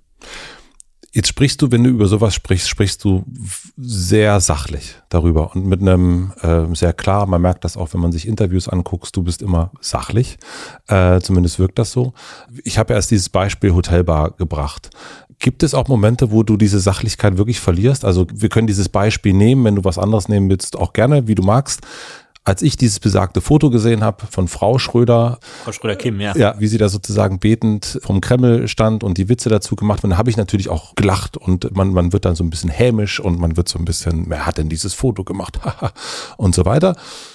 Und es ist auch ein bisschen, man ist da auch ein bisschen gemein, würde ich behaupten, in so einem Kreis. Gibt es da einen Unterschied gibt es zwei verschiedene Kevins, die auch mal äh, sozusagen in der geheimen WhatsApp-Gruppe sich Memes hinterher hin und her schicken und sagen, guck mal, der Dödel da. Oder ist, bist du da so sachlich, auch an der Hotelbar und so weiter? Also bist du da, gibt, gibt es nur den einen, den ich jetzt gerade erlebe, oder gibt es da auch Abstufungen? Nein, natürlich gibt es den auch. Und äh, ich bin ein, ein großer Freund und Nutzer und selber ja manchmal auch Teil von von Netzkultur natürlich. Ne? Und ich meine jetzt wirklich so ein bisschen Lester-Schwestern-mäßig. Ja, ne? natürlich, so na klar. Bin ich auch in Gruppen drin, in denen äh, Seon Schröder Kim mit dieser Betgeste ja. mittlerweile vor so ziemlich alles gefotoshoppt worden ist, was es gibt, vor Zapfsäulen und so weiter in den letzten Wochen und finde Voll. das urkomisch. Ja. Ähm, aber ich nehme es halt als das, wie es dort auch gemeint ist, als äh, ein, Gag, irgendwas Witziges, was man mhm. im, im, Freundeskreis macht und äh, weiß natürlich, dass in dem Augenblick, wo jemand in meiner Position das selber veröffentlichen würde, es die Sphäre des Witzes verlässt und zu einer politischen Position wird. Und insofern, ähm, klar, habe ich da ein bisschen meine, meine persönliche Leichtigkeit, wenn du so willst, ähm, in, in den letzten Jahren auch verloren oder habe mir das ein bisschen abtrainiert, weil für mich einfach klar ist, was ich auf meinen Social-Media-Kanälen beispielsweise mache, ist nicht mehr rein privat, sondern das sind Kanäle, die von Leuten ähm, gefolgt und, und abonniert werden, die nicht aus einem freundschaftlichen Interesse mhm. heraus äh, sich mit mir beschäftigen, sondern weil sie dort Informationen über die Politik der SPD oder zumindest zu einem Politiker, den sie irgendwie relevant finden, äh, erwarten äh, und die natürlich jeden Content, den ich poste, durch diese durch diesen Filter betrachten, ähm, das will mir jetzt die SPD in Person ihres Generalsekretärs oder als mein Wahlkreisabgeordneter mitteilen. Und da muss ich eine andere Ernsthaftigkeit einfach an den Tag legen. Also da wieder Repräsentant auch. Genau, und weil der Repräsentant eben nicht äh, eine geregelte Arbeitszeit hat, bei der man sagen kann, ich bin immer montags bis mhm. freitags zwischen 9 und 17 Uhr Repräsentant und wenn ich aber um 19 Uhr was poste, mhm. dann bin ich das nicht mehr. Das funktioniert einfach nicht. Verstehe ich. Ähm, man ist dann immer der politische Repräsentant mit allen Konsequenzen, die das hat. Ich bin auch manchmal nachts um eins in der Kneipe der politische Repräsentant. Ich kann zwar natürlich wie jeder Mensch sagen, du sorry, ich habe jetzt fünf Bier getrunken, ich werde dir deine Frage ähm, zu Recyclingmöglichkeiten in der äh, Polyesterwirtschaft in Deutschland jetzt nicht mehr beantworten, aber dass ich identifiziert werde an der Bar im Sinne von, äh, bist du der Typ von der SPD, das kann ich nicht ausknipsen. Andere können ihre Uniform abends mhm. ausziehen, wenn der Dienst vorbei ist oder verlassen das Werksgelände und dann ist mit Arbeit so lange vorbei, bis die nächste Schicht anfängt. Dieses Privileg äh, haben wir in der Politik äh, häufig nicht, insbesondere in dem Moment, wo unsere Gesichter öffentlich bekannt sind. Das ist der Kipppunkt. Ne? Also es gibt ja viele, die sind so wie ich Abgeordnete, die kennt aber außerhalb ihres Wahlkreises letztlich niemand. Die können also im Urlaub an der Hotelbar sitzen und da weiß wirklich niemand, wer die, wer die sind. sind. Das Glück habe ich meistens schon nicht mehr. Da kommen wir gleich dazu. Ich habe noch eine Nachfrage zu diesen ähm, Nachrichten, zu den, zu den WhatsApp-Gruppen oder Telegram oder Signal wahrscheinlich. Signal. Signal. Ähm, nun gab es in den letzten Jahren, ich erinnere mich vor allen Dingen oder letzten Monaten ja auch, ähm, auch Situationen, wo private Chatverläufe veröffentlicht wurden. Also man denkt an Matthias Döpfner zum Beispiel. Mhm. Wie ist das für dich? Also du bist eben diese öffentliche Person. Ähm, merkst du, dass du auch da, was Freunde, Freundinnen betrifft, ähm, was so den, den privaten Bereich betrifft, merkst du da auch eine andere Vorsicht? Wenn du gerade in so einem Bereich unterwegs bist, wo du sagst, okay, wir schicken uns hier mal ein paar Memes hin und her. Das eine ist ja auch, ist man derjenige, der sozusagen, in, das kenne ich auch, ich habe auch bei mir so WhatsApp-Gruppen, da gibt's auch Gruppen, da sind manchmal Bilder drin, wo ich denke, heiliger Bimbam, aber ich bin derjenige, der es sieht und dazu auch nichts macht. Äh, und dann gibt's aber halt Leute, die das posten, das ist schon mal noch was anderes. Ne? Ähm, wie hat sich so deine, dein Verhalten da verändert? Hm, das kommt, wenn wir jetzt über Chatgruppen, also wenn wir mhm. konkret über Chatgruppen sprechen, ist das von Gruppe zu Gruppe abhängig. Es gibt die, die sind klar, Arbeit. Völlig ne? klar. Also Nee, lass uns wirklich bei privat bleiben. So, also das ist das. Und dann gibt's privat und dann gibt's Sachen dazwischen. Aber es gibt äh, Privat-Chatgruppen, die für mich so klar privat sind, dass ich behaupten würde, mich da jetzt nicht anders zu verhalten, als ich es äh, vor ein paar Jahren noch getan hätte. Und das kann man natürlich, äh, das haben vielleicht andere Leute, deren Chatverläufe dann öffentlich wurden, auch gedacht und sind mhm. insofern widerlegt worden. Mhm. Ähm, aber so möchte, ich möchte nicht so werden, dass ich in der, in der Erwartung schon, dass mein Vertrauen missbraucht wird und dass äh, eine persönliche Loyalität, die ich vermute, äh, tatsächlich gar nicht da ist, dass ich anfange, mich selber zu reglementieren. Das ist, ähm, was ist dann Privatheit noch wert? Äh, was, wo ist dann noch ja. der Unterschied zwischen der dienstlichen Chatgruppe und der privaten Chatgruppe, wenn ich die private schon wie eine dienstliche behandle? In der Möglichkeit, dass sie geleakt wird am Ende. Das, das ist perfide und so möchte ich Aha. mich nicht selber reglementieren. Hat aber dein Vertrauen in Menschen in dein Umfeld, hat das, ähm, ist das anders geworden, verstärkt oder weniger geworden? Das kann ja in beide Richtungen gehen, seitdem du so eine öffentliche Person bist. Also mein persönliches Umfeld ist sehr stark beeinflusst von Leuten, die selber auch was mit Politik machen und okay, auch aha. sehr nah um mich herum ähm, arbeiten, mittlerweile zum Teil auch für mich arbeiten. Und insofern ähm, weiß ich, also natürlich hat sich irgendwie was geändert, nicht unbedingt in der persönlichen Beziehung, aber die Umstände ändern sich einfach und natürlich hat das Auswirkungen, alleine wenn es darum geht, wie flexibel man darin ist, sich mal irgendwie zu verabreden oder die Kontexte, in denen man sich sieht. Ne? Also mhm. ähm, es ist echt eine Herausforderung, wenn man mit Leuten gut befreundet ist, mit denen man auch eine Arbeitsbeziehung hat, ähm, dafür zu sorgen, dass es Zusammenkünfte gibt, die ganz gezielt außerhalb der Arbeit stattfinden. Ne? Weil man häufig am Ende der Woche das Gefühl hat, Mensch, wir haben uns ja viel gesehen, das ist ja schön, ja. aber man hat sich immer auf der Arbeit ja. gesehen und dann macht man natürlich einen Witz nebenbei oder man geht zusammen Mittagessen und hat dann auch beiläufig natürlich private Gespräche und kriegt was voneinander mit. Aber es macht ja einen Unterschied, ob ich mich abends zum Gin Tonic trinken äh, verabrede und versacke und dort äh, einfach einen rein privaten Abend habe oder ob ich zwölf Stunden zusammen gearbeitet und nebenbei ein paar private Dinge miteinander ausgetauscht habe. Also ähm, ich muss mich stärker dazu zwingen und kriege das auch für meine eigenen Ansprüche noch nicht gut genug hin, ähm, Räume der Privatheit ähm, zu schaffen, die auch wirklich nur privat, privat sind. sind. Aber diese Vertrauensfrage, äh, die man ja auch immer, immer wieder in der Politik stellt, aber diese Vertrauensfrage, hat sich die für dich verändert? Das, das war mein, meine Ursprungsfrage, nämlich dieses, vertraut man, wenn man so eine öffentliche Person geworden ist wie du, seinem Umfeld noch mehr, weil man merkt, wie wertvoll das ist? Oder vertraut man dem sogar ein bisschen weniger, ähm, weil man auch merkt, wie wertvoll das ist? Sowohl als auch. Äh, und das kommt dann immer auf den Einzelfall an. Ne? Sicherlich gibt es so dieses erweiterte Umfeld, Leute, die man irgendwo kennenlernt, so Freunde von Freunden, ne? der, der Klassiker. Da ja. bin ich sicherlich ähm, zurückhaltender, als ich das äh, früher gewesen wäre.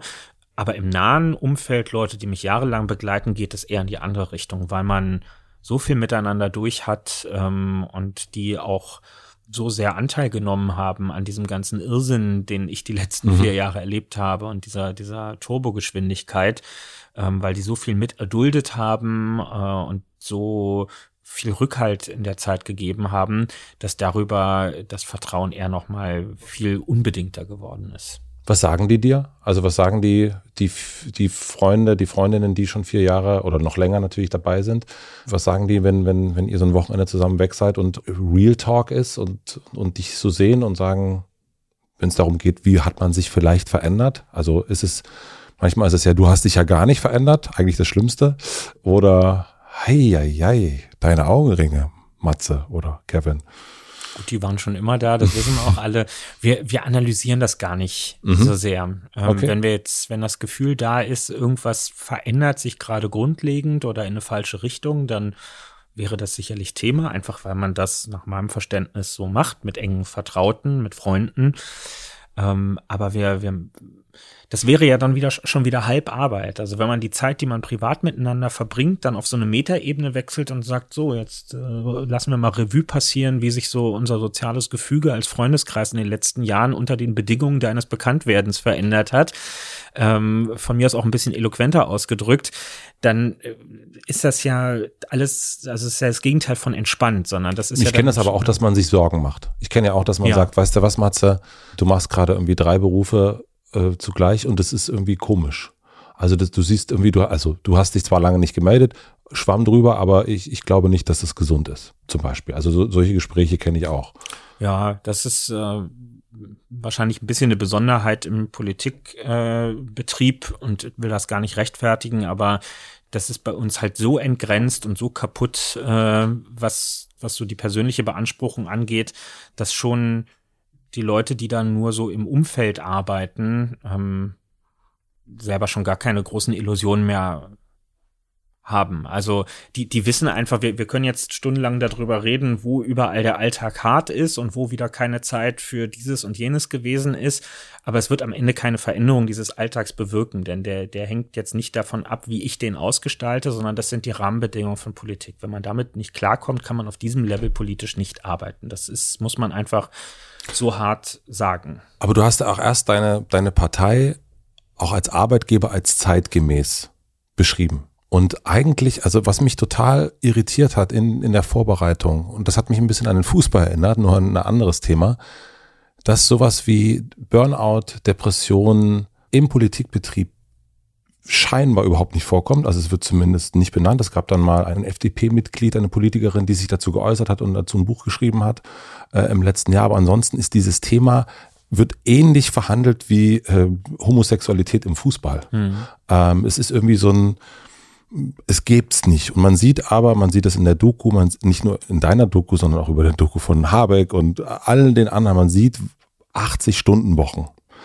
Und das ist eigentlich, und Burnout ist ja nicht eine Lifestyle-Krankheit im Nein. Medienberuf, sondern die ist ja überall. Und mich wundert das total, dass das so nicht Thema ist. Und dass da nicht irgendwie, und offensichtlich, du sagst es ja gerade selbst, das ist so. Das ist der Politikbetrieb. Und das, das kriege ich nicht so richtig zusammen, weil das ist ja nicht zeitgemäß mehr eigentlich. Nee, das ist es nicht. Ähm, ich, wenn, wenn ich es jetzt in meiner sozialdemokratischen Blase betrachte, würde ich sagen, die Awareness ist so lange da, wie es ähm, die, den hauptamtlichen Apparat um uns herum betrifft. Also die Leute sind sehr aufmerksam, wenn es darum geht, was in unseren Büros so passiert, wie wir da als Arbeitgeber auftreten, ähm, wie man auch Pausen zwischendurch machen kann, wie man Altersteilzeit organisieren kann, also wie das alles irgendwie anständig ähm, und, und unter Wahrung der, ähm, der, der persönlichen Kapazitäten äh, bewältigt werden kann aber es gibt eine klare Abbruchkante dort, wo es in den Bereich der Politik-Politik reingeht. Also, also, das, was du machst, was, was ein Philipp ja. Amthor macht, was ähm, Angela Merkel gemacht hat, also die Politiker, jetzt mal um jetzt mal so drei zu nennen. Äh, ja, und ich sage das nicht, um das zu rechtfertigen. Also man, man muss das, glaube ich, schon reflektieren, aber die, die, es hat ja immer wieder Versuche gegeben, so Initiativen wie Sonntag politikfrei oder ähnliches. Ne? Also da gab es dann mal Initiativen von Eltern, die in der Politik äh, unterwegs sind, die halt sagen, es, wie soll man hier noch ein ordentliches Familienleben organisieren, wenn es nicht einen Tag wenigstens in der Woche gibt, wo sich mal alle, so wie bei einer Einzelhandelsschließzeit, darauf einigen, jetzt ist aber mal Sonntag. Äh, Sonntag und da sind alle für sich. Äh, und das ist ein toller Gedanke, aber er funktioniert in der Praxis äh, einfach nicht. Und nicht, weil wir es nicht ernsthaft versucht haben, sondern weil Politik alle Ebenen vereint, auch die Sachen, die sonntags passieren. Das sieht man allein schon daran, wir haben jetzt, ich und ein paar andere, das Privileg, hauptamtlich Politik machen zu dürfen. Das ist unser ja. Broterwerb, wie wir so gut Deutsch sagen würden. Aber von den 400.000 Mitgliedern in der SPD sind die allermeisten ehrenamtlich ähm, aktiv. Ja, so habe ich es ja auch bei den Jusos kennengelernt. Ja. Bei den Jusos sind alle ehrenamtlich aktiv. Na, was machen denn Schülerinnen, Schüler, Auszubildende, Studierende die ganze Woche über? Die sind in der Schule, in der Uni oder im Betrieb. So, wann können die also ihrem Ehrenamt nachgehen? Wann kommen solche Gruppen zusammen? Wann organisiere ich denn Sommerfest? Dienstags um 14 Uhr? Nein, das mache ich am Wochenende. Und äh, insofern ist es bei uns, ich will, will mich da jetzt gar nicht exklusiv beschweren, das ist für Leute, die für ihren Fußballverein brennen und da so das, äh, mhm. die gute Seele im Verein sind, ist das genauso. Da gibt es auch kaum noch Freizeiten. Die sind Montag bis Freitag rund um den Trainingsbetrieb abends am Platz unterwegs und dann ist Samstags Spielbetrieb und Sonntags Spielbetrieb und dann geht die Woche wieder von vorne los. Und so ist es bei uns im Prinzip äh, auch. Aber wird das, trifft sich immer. Aber ich meine, so, bei so vielen Menschen, die in der Politik arbeiten, ja auch für euch arbeiten, es gibt ja und so viele Politiker, Politikerinnen, warum findet dieses Thema nicht statt? Also ich kann mir ja nicht vorstellen, dass es in der Politik keine Depression gibt oder keine mentalen äh, Gesundheitsthemen. Es muss ja nicht so von Depression sein, aber es ist interessant, dass das findet nicht statt. Ja. Und es findet ja, es, ist, es kam ja auch sehr, sehr spät erst auch im Fußball, ne? Also, ähm, dass es da mal äh, äh them thematisiert worden ist. Aber warum ist das, warum ist das in der so transparenten, zumindest nach außen darstellenden äh, äh, Berufsform, warum ist das nicht, warum ist das so? Ich finde, das ist relativ offensichtlich, weil ähm, Politik in der Demokratie wenn man gewählt wird, ja Wettbewerb bedeutet. Ne? Man, man hat dieses Amt auf Zeit und äh, in aller Regel will man dann wieder das Vertrauen bekommen. Das heißt, ähm, wie ich mich nach außen hin präsentiere, was ich sichtbar werden lasse und was nicht, ähm, betrachte ich natürlich durch die Brille äh, dessen, was die Öffentlichkeit auch gutiert und sehen möchte und äh, was sie als Stärke oder auch als Schwäche interpretiert. Und leider ist es so, dass in unserer Gesellschaft ähm, Burnout, Erschöpfung und anderes immer noch von vielen als eine Schwäche ähm, mhm. interpretiert werden. Und Politikerinnen und Politiker wollen vieles, aber sie wollen nicht als schwach wahrgenommen werden. Und insofern ähm, ist, würde ich sagen, ist die Meinung vorherrschend, wenn ich das öffentlich mache, ähm, äh, dass es mich irgendwie ausgenockt hat, dass ich ein paar Monate einfach raus bin, nicht mehr kann, mich erholen muss, äh, nach Orientierung suche. Wenn ich das öffentlich werden lasse, dann wird es Leute geben, die mir das als Schwäche, äh, als zum Nachteil auslegen und sagen, ähm, alles Gute bei der Genesung, aber auf der Grundlage kannst du hier nicht unser Abgeordneter oder kannst du nicht Parteivorsitzender oder sonst irgendwas sein. Da braucht es Leute, die 150 Prozent äh, geben und wenn die dann auch runtergebrannt sind, dann können wir die wieder austauschen gegen den nächsten. Das ist natürlich eine völlig vorzeitliche äh, und archaische Vorstellung davon, wie man so mit, mit menschlichen Ressourcen umgeht. Und das äh, sorgt natürlich auch dafür, dass ein gewisser Typus von Mensch, der da achtsamer mit sich selbst umgeht, auch vielleicht gar nicht erst in Erwägung zieht, ähm, mhm auf diesem Level Politik zu machen. Es gibt allerdings auch diejenigen, die mit hehren Ansprüchen in die Politik gehen und sehr achtsam mit sich umgehen wollen und irgendwann dann auch ihr Wesen verändern und sagen, okay, ich kann mich jetzt entscheiden zwischen entweder mehr politische Verantwortung tragen und dafür aber einen anderen Umgang mit mir selber, einen rücksichtsloseren pflegen oder meine Ansprüche mir selbst gegenüber wahren und meiner Familie und meinem Freundeskreis aber dann eben auch weniger politischen Einfluss üben zu können, weil es eine gläserne Decke gibt, durch die ich einfach nicht durchkomme. Also wenn es auf die Ebene von Ministerposten oder ähnlichem geht, dann reden wir über eine solche Vereinnahmung äh, von, von allem, ja, wenn wir diese, diese Kultur der äh, der, der Dienstreisen einfach im Moment das, im internationalen Raum, wo man dann die Nacht durchfliegt und dann ist man morgens um acht beim Staatsempfang und geht die nächste Nacht wieder zurück. Das ist nicht leistbar unter den Bedingungen eines achtsamen Umgangs mit sich selbst. Aber das ist doch totale Scheiße. Ja. Das ist so. Ähm, aber das, also ich meine, das ist so, ne? Also ich nehme das mal so. Du, du, du bist ja aber auch der Kevin, der in eine Partei reinkommt und sagt, so, jetzt, äh, jetzt wird mal, äh, jetzt, jetzt tanzen wir mal richtig und danach ist der Raum aber auch ein anderer. Also wer, wenn nicht du, kann sowas ändern? Und ich kann mir nicht vorstellen, als ein, das, was ich gehört habe, ein Übersetzer, äh, nach innen, nach außen, was du jetzt ja im Grunde bist mit beiden Ämtern, zumindest habe ich so verstanden. Ich kann mir nicht vorstellen, dass das nicht auch zu dir vordringt. Also ich doch, meine, du natürlich. siehst, aber das muss doch geändert sein. Also ich meine, ich jetzt äh, habe die Grünen gewählt, so, mhm. ähm, habe vorher mal SPD gewählt. Ähm, wenn ich so in den letzten Jahren auch durch Hotel Matz habe ich mich immer mehr auch so mit den Themen, was, wie arbeiten die und so weiter. wenn ich mir vorstelle, dass da für mich wichtig, wichtige Entscheidungen völlig nachts komplett übermüdet getroffen werden, dann denke ich doch, das, das kann doch eigentlich nicht wahr sein. Also nicht nur für euch, sondern auch für mich eigentlich. Genau, und in einem gewissen Rahmen wird das durchaus auch verbessert. Also die Große okay. Koalition zum Beispiel ist ja geprägt gewesen von Koalitionsausschüssen, ähm, also Zusammenkünfte von CDU, CSU und SPD, die immer genau einen Zweck hatten, nämlich alle Streitthemen, die in den letzten Wochen aufgelaufen sind, in einer elendig langen Nachtsitzung mal aufzulösen. Und dann haben wir wieder zwei Monate gewartet, haben wieder ganz viele Streitpunkte mhm. eingesammelt und dann sind sie wieder so bearbeitet worden.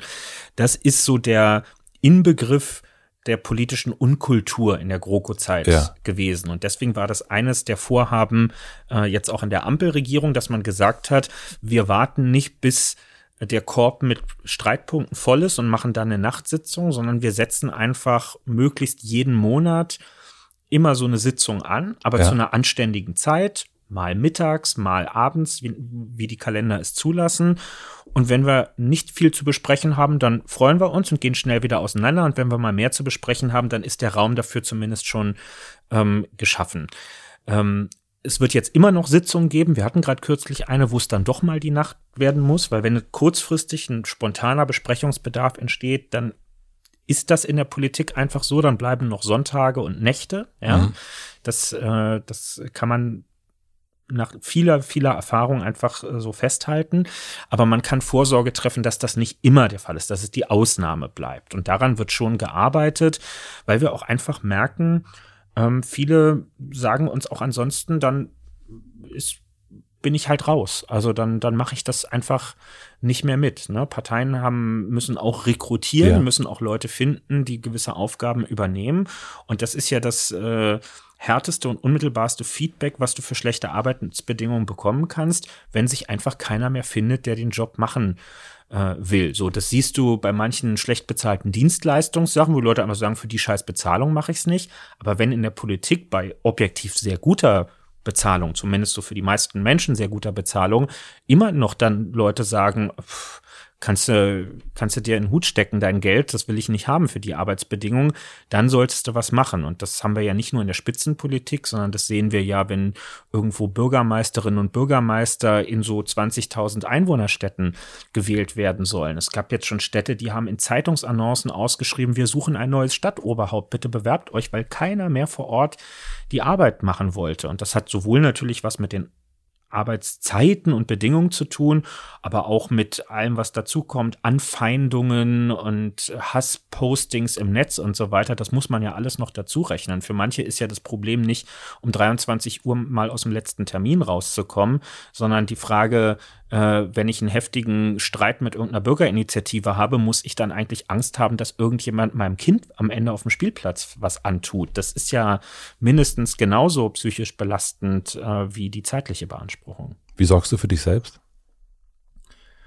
Über einerseits den Freundeskreis, ähm, der schon eine, äh, so eine so eine Bremsfunktion äh, auch einnimmt ähm, und indem ich versuche, ähm, mir so Inseln zu schaffen. Also ich versuche das vor allem, bei, wenn ich auf Reisen unterwegs bin, ähm, was einfach notwendigerweise viel der Fall ist, irgendwo mal an der Wegstrecke auszusteigen und Sachen zu machen, die mir Spaß machen. Also ähm, sei es irgendwo aussteigen, um ein Fußballspiel mir anzugucken, völlig random, ja, irgendwo, wo an der Strecke halt was liegt oder eine Runde dort wandern zu gehen, zwei Stunden durch irgendein Mittelgebirge, was halt am, am Wegesrand äh, lag oder manchmal, wenn man jetzt in irgendwelchen Landtagswahlkämpfen unterwegs ist und einfach zwei Tage Termin, Termin, Termin, Termin und dann in irgendein seelenloses Hotel abends rein, dann stehe ich lieber ein bisschen früher morgens auf und laufe dafür, also mache eine, eine Dreiviertelstunde, eine Joggingrunde durch den Stadtpark dort mhm. vor Ort.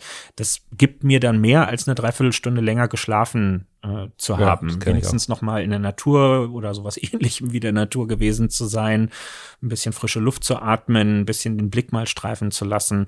Ähm, also ich finde so meine Kompensationsmöglichkeiten. Ich glaube, dass die Politik das ändern muss.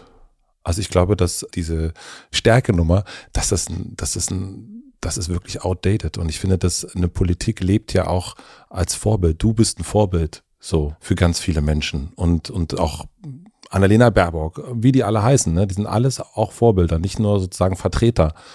Und wenn da dieses Prinzip der Stärke immer nur gelebt wird und hier 80 Stunden und, und, und die Nächte werden durchgepowert äh, und dann wird noch ein Baum schnell umarmt, das ist irgendwie, ähm, das ist, das finde ich irgendwie echt schwierig. Also das ist ein schwieriges Vorgelebtes. Ich finde es auch genauso schwierig wie beim Fußball, wenn, wenn, wenn da Sachen irgendwie äh, ähm, das ist 2022. Also ich glaube, dass ich glaube, die Politik muss sich trauen, darüber auch zu reden, weil ich glaube auch, dass die Menschen das akzeptieren. Also das, ähm, weil das ist normal, das ist menschlich. Und das ist so ein bisschen, äh, wenn, wenn ihr das so macht, dann zeigt ihr euch als Unmenschen. Und das ist eigentlich, äh, ich sehe ja an so einer Dokumentation, die du gemacht hast, dass du eben auch, die machst du ja nicht ohne Grund. Äh, die machst du ja, glaube ich, auch, um mal zu zeigen, wie ist denn das eigentlich? Das äh, sollte auch Aufklärung sein, natürlich. Genau. Und dann äh, die Aufklärung ist ja halt am Ende auch so, fuck my life. Was, was tut er sich an? Aber in der zugespitzten Art halten wir, glaube ich, der Gesellschaft auch ein bisschen den Spiegel vor. Äh, bei der Frage danach, was, was wird eigentlich als Stärke oder als Leistungsfähigkeit Mhm. interpretiert bei uns und was nicht. Und da sind wir ja nicht groß anders, als das zumindest in so einer klassischen Büro- und Verwaltungskultur der Fall ist. Leistungsfähig sind doch nach allgemeiner Auffassung diejenigen, wo als letztes abends noch das Licht äh, im Büro Mhm. brennt. Dabei ist es vielfach, nicht immer, so, dass das äh, dann auch Leute sind, die ihre Arbeit auch mh, nicht gut organisiert Ja. kriegen oder Natürlich. denen nicht gut dabei geholfen wurde, ihre Arbeit äh, organisiert zu kriegen. Also diese Verwechslung von Präsenz und Dauereinsatz mit besonderer Leistungsfähigkeit, die ist eben auch ein Ding. Und äh, klar, dem, dieser, dieser Fehleinschätzung unterliegen viele in der Politik selbst auch. Denn von morgens bis abends und das sieben Tage die Woche unterwegs und tätig zu sein, heißt ja nicht wirklich was zu schaffen. Es ist ja bei vielen bei genauerer Betrachtung einfach nur eine Aneinanderreihung von nicht enden wollenden Terminen. Gerade als Abgeordneter, das kann man, wenn man will, kann man das wirklich rund um die Uhr machen. Ich kann andauernd irgendwelche Vereine und Initiativen und Unternehmen besuchen. Ich kann das auch in der Nacht tun, ja. Es, gibt die, die Tätigkeit des Abgeordneten kennt dort keine Grenzen. Ich kann nachts mit einer Polizeistreife unterwegs sein und sagen, Abgeordneter vor Ort im Einsatz, ich gucke mir die Sicherheitssituation in meinem Wahlkreis an, indem ich eine Nachtstreife mit der Polizei mache. Das ist auch wirklich super interessant und total hilfreich. Aber ähm, so wird politische Arbeit manchmal auch zu so einem Perpetuum mobile. Die, die Leute kommen aus diesem Hamsterrad nicht mehr raus und äh, werden süchtiger. Man muss das wirklich sagen. Es gibt Leute, die sind süchtig nach Terminen. Bist du süchtig nach auch. Arbeit? Was heißt nach Arbeit? Ähm, ich bin schon auch ein Politiksüchtiger bis zu einem gewissen Grad. Das, das ist auf jeden Fall so. Also ich könnte jetzt äh, ich könnte objektiv total rechtfertigen, dass ich auch mal unter der Woche irgendwann mir einen ganzen Tag freiräume und sage, Leute, ich habe jetzt wirklich, ich habe wochenlang am Stück gearbeitet, ich Mhm. habe alles Recht, jetzt mal einen Tag freizunehmen, aber ich würde mich erstmal total miserabel dabei fühlen, weil das mein, meiner eigenen verqueren und äh, natürlich auch äh, bei, bei genauerer Betrachtung total schrägen Vorstellungen davon, was irgendwie ähm, gute politische Arbeit ist, weil es dem nicht entspricht. Weil ich halt denke, unter der Woche, Arbeitstag, ja, du musst doch tätig sein. So, es warten doch Sachen, die gemacht werden müssen. Es liegen Vermerke rum, die müssen bearbeitet werden. Das E-Mail-Postfach äh, ist voll. So, und ich kann ich kann jetzt einen, einen halben Schritt raustreten und dann kann ich das objektiv betrachten und sagen, ja, aber das kannst du auch morgen noch alles machen und irgendwann musst auch du mal regenerieren. Ähm, aber das ist gar nicht so leicht übereinzubringen. Also es ist leichter gesagt als getan am Mhm. Ende. Ne? Die Analyse ist, ist das eine, aber die Umsetzung der Erkenntnisse aus der Analyse, das ist äh, nochmal eine getrennte Nummer. Was würdest du denn sagen, wenn jetzt Robert Habeck sagen würde, ich kann nicht mehr, ich bin total ausgebrannt, ich muss hier raus, ich brauche mal eine Pause. Wie würdest du reagieren? Naja, ich glaube, ich würde natürlich Verständnis dafür haben. Ja. Ähm, auch das ist ja Teil äh, der verqueren Wahrnehmung. Man hat gegenüber anderen viel mehr Verständnis als sich selbst Ja, gegenüber. Also das, was ich anderen zugestehe, gestehe ich mir zum Teil nicht zu. Und das ist, Mhm. äh, stimmt. das ist wahrscheinlich individuell immer Teil des Problems. An, andersrum vermutlich auch. Robert Habeck würde wahrscheinlich, wenn ich jetzt morgen sagen würde, ich kann nicht mehr auch sagen, Verstehe ich voll. äh, liebe Leute, lasst den Jungen in Ruhe. Ähm, der hat sich alle mal verdient, dass er jetzt ein bisschen raus ist, aber er selber wäre vermutlich kreuzunglücklich, wenn er zur Erkenntnis käme, er brauche jetzt die Pause, weil da verlassen sich ja Leute auf dich. Ne? Hast du das Polit- mal erlebt? Also das ist, also kennst du es aus deiner Arbeit in der Politik, dass jemand so wirklich sagte, ich kann nicht mehr? Ja, Das kennst du. ja, natürlich. Das, äh, dass wir, dass da nicht so viel drüber gesprochen wird, da teile ich deine Einschätzung, heißt ja nicht, dass es nicht stattfindet und dass es nicht auch wahrgenommen wird. Natürlich gibt Okay. es so wie überall und wahrscheinlich noch einen Ticken mehr Burnouts äh, und Erschöpfungssyndrome äh, in der Politik. Leute, die, die zusammenbrechen, äh, also jetzt nicht wie, wie Sand am Meer, das ist jetzt nicht so, dass, da- dass wir da im Schützengraben irgendwie liegen würden. Aber ja, das gibt es, ne? Und äh, das, wer da behauptet, äh, äh, habe das noch nicht mitbekommen in der Politik, ist entweder mit krassen Scheuklappen unterwegs oder lügt. Das hast du ja gesagt und auch äh, Philipp Amthor sagt das, äh, es ist ganz und gar ungesund, was wir machen. Nun habe ich gelernt, du machst es nicht fürs Geld. wofür machst du es dann? Also wofür, also was ist der, äh, der, also das eine ist ja eine Gewohnheit, auch eine, vielleicht eine gewisse Politiksucht, aber irgendwie muss da ja irgendwann mal was gewesen sein, was gefüllt werden musste. Genau, ich, mir geht es, äh, im Kern geht es mir um Selbstwirksamkeit. Ähm, also mhm. ich, ich, bin äh, der Auffassung, das Leben, was ich führen darf, an diesem Ort hier, in dieser Gesellschaft, unter diesen Rahmenbedingungen, auch ökonomisch, ist ganz offensichtlich ein hochprivilegiertes Leben. Auch mit 80-Stunden-Woche? Erstmal unabhängig davon. Okay. Es ist ein hochprivilegiertes Leben. Ähm, und äh, diese Privilegien haben Voraussetzungen, das sind historische Voraussetzungen, also das, was Generationen vor uns getan haben, um diesen Standard, auch konkret den Standard, den wir hier in Deutschland, in Berlin vorfinden, um den gewährleisten zu können. Das hat einen Preis, den andere zahlen, damit wir so leben können, wie wir hier leben. Ja, dann der globale Süden und ähnliches. Das sind ja jetzt nicht irgendwelche Klischee-Abziehbildchen, sondern es ist ja einfach das Realität. So, ja. Das äh, kann man ja alles an konkreten Beispielen belegen. Und aus diesen Privilegien ähm, erwächst aus meiner Sicht eine Verantwortung, nämlich äh, daran etwas zu ändern. Nicht indem man sich selber äh, irgendwie so asketisch äh, macht und, und, und anfängt, diesen Lebensstandard einfach wegzustoßen und zu sagen, so, so darf man nicht leben, sondern dafür zu sorgen, dass das gerechter, dass diese, diese Chancen, die diese Welt durchaus bietet, dass die gerechter verteilt werden, dazu was beizutragen. Und um die konkrete Frage zu beantworten, ja, auch unter den Bedingungen konkret meines Lebens, so wie ich es jetzt führe, auch das ist immer noch hoch äh, privilegiert, weil es nicht unter den Bedingungen von Armut äh, beispielsweise mhm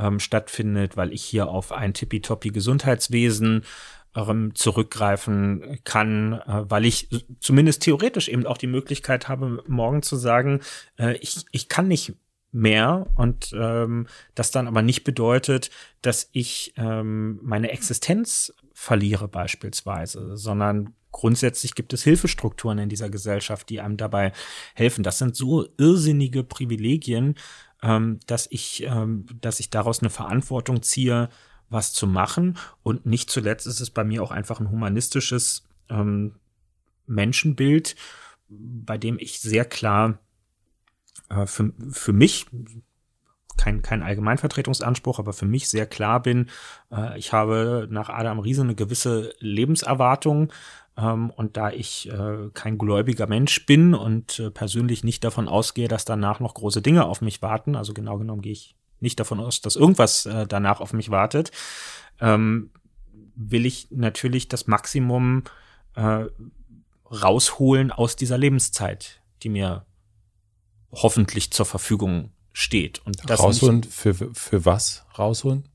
Naja, man könnte natürlich im engeren Sinne betrachtet sagen, für mich, mhm. aber mein Welt- und Menschenbild ist eben so, dass wenn ich für mich was rausholen will, ein gutes Gefühl, eine Zufriedenheit, mit der ich im besten Fall auf mein Leben auch irgendwann zurückgucke, dann heißt das für mich, für die Allgemeinheit auch was getan zu haben. Also nach meinen Wertvorstellungen kann es für mich kein gutes Leben geben, wenn es wirklich nur wenn nur mein Leben gut gewesen ist oder das von meinem ganz nahen Umfeld, sondern mein Anspruch geht eben darüber hinaus und dafür muss ich was tun.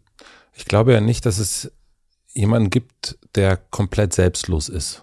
Also der einfach gemein für die Gemeinheit, äh, Gemeinschaft, nicht Gemeinheit. Ähm, was erhoffst du dir als eine Art, ich benutze mal das Wort Gegenleistung? Du gibst viel rein, das haben wir heute jetzt auch schon gelernt. Ähm, und ich kenne das auch als ein Beispiel, dass es Menschen gibt, tatsächlich ein enger Freund von mir, der immer sehr, sehr viel gibt, gibt, gibt, gibt, gibt, gibt und irgendwann und aber nie irgendwie was verlangt und irgendwann ko kocht's aber hoch. Äh, und dann kommt so, dann, dann, dann, dann tickt die, äh, wird gesprengt, die Brücke. Und und, und äh, da merkt man, da habe ich dann ein paar Mal gemerkt, der hat sich eigentlich, der hat sich nicht, das war nicht alles selbstlos, wie es so wirkte, sondern der muss da äh, hat, hat er auch was erwartet und erhofft. Was ist es bei dir? Was erhoffst du dir? Mm, ich, ich würde es so zusammenfassen, es geht ein bisschen ums eigene Gewissen dabei. Ich weiß sehr genau, was mir Freude bereitet im Leben. Und das kann ich, egal ob ich ein guter Mensch bin oder ein schlechter, kann ich diese Sachen in Anspruch nehmen. Ich kann wandern gehen, ich kann zum Fußball gehen, egal ob ich ein egozentrisches Arschloch oder ein altruistischer Mensch bin. Aber ich bin davon überzeugt, dass ich all das besser genießen und unbedingter genießen mhm. kann, wenn ich vor mir selber rechtfertigen kann, dass das jetzt eine Zeit und eine Sache für mich ist, weil ich an anderer Stelle auch anderen Menschen etwas Gutes und, und Gerechtigkeit äh, ermöglicht habe. Also es geht äh, letztlich darum, eine, eine Zufriedenheit mit sich selbst und dem eigenen Leben dadurch zu finden, dass man anderen auch die Möglichkeit zu einer Zufriedenheit gegeben hat. Das ist eine Wechselseitigkeit. Wann hattest du das zuletzt für dich? Also was war das für ein Moment, wo du gemerkt hast, diesen Moment möchte ich doch noch ein bisschen länger verweilen? Hm. Ich war jetzt äh, es sind manchmal ja wirklich die ganz profanen kleinen Sachen. Ich war, war vergangenes Wochenende, habe mir einen ganzen Tag äh, wirklich auch freigehalten. Das hat auch funktioniert. Und ich bin nach Brandenburg an der Havel äh, gefahren und äh, dort ins Industriemuseum äh, gegangen. Mhm.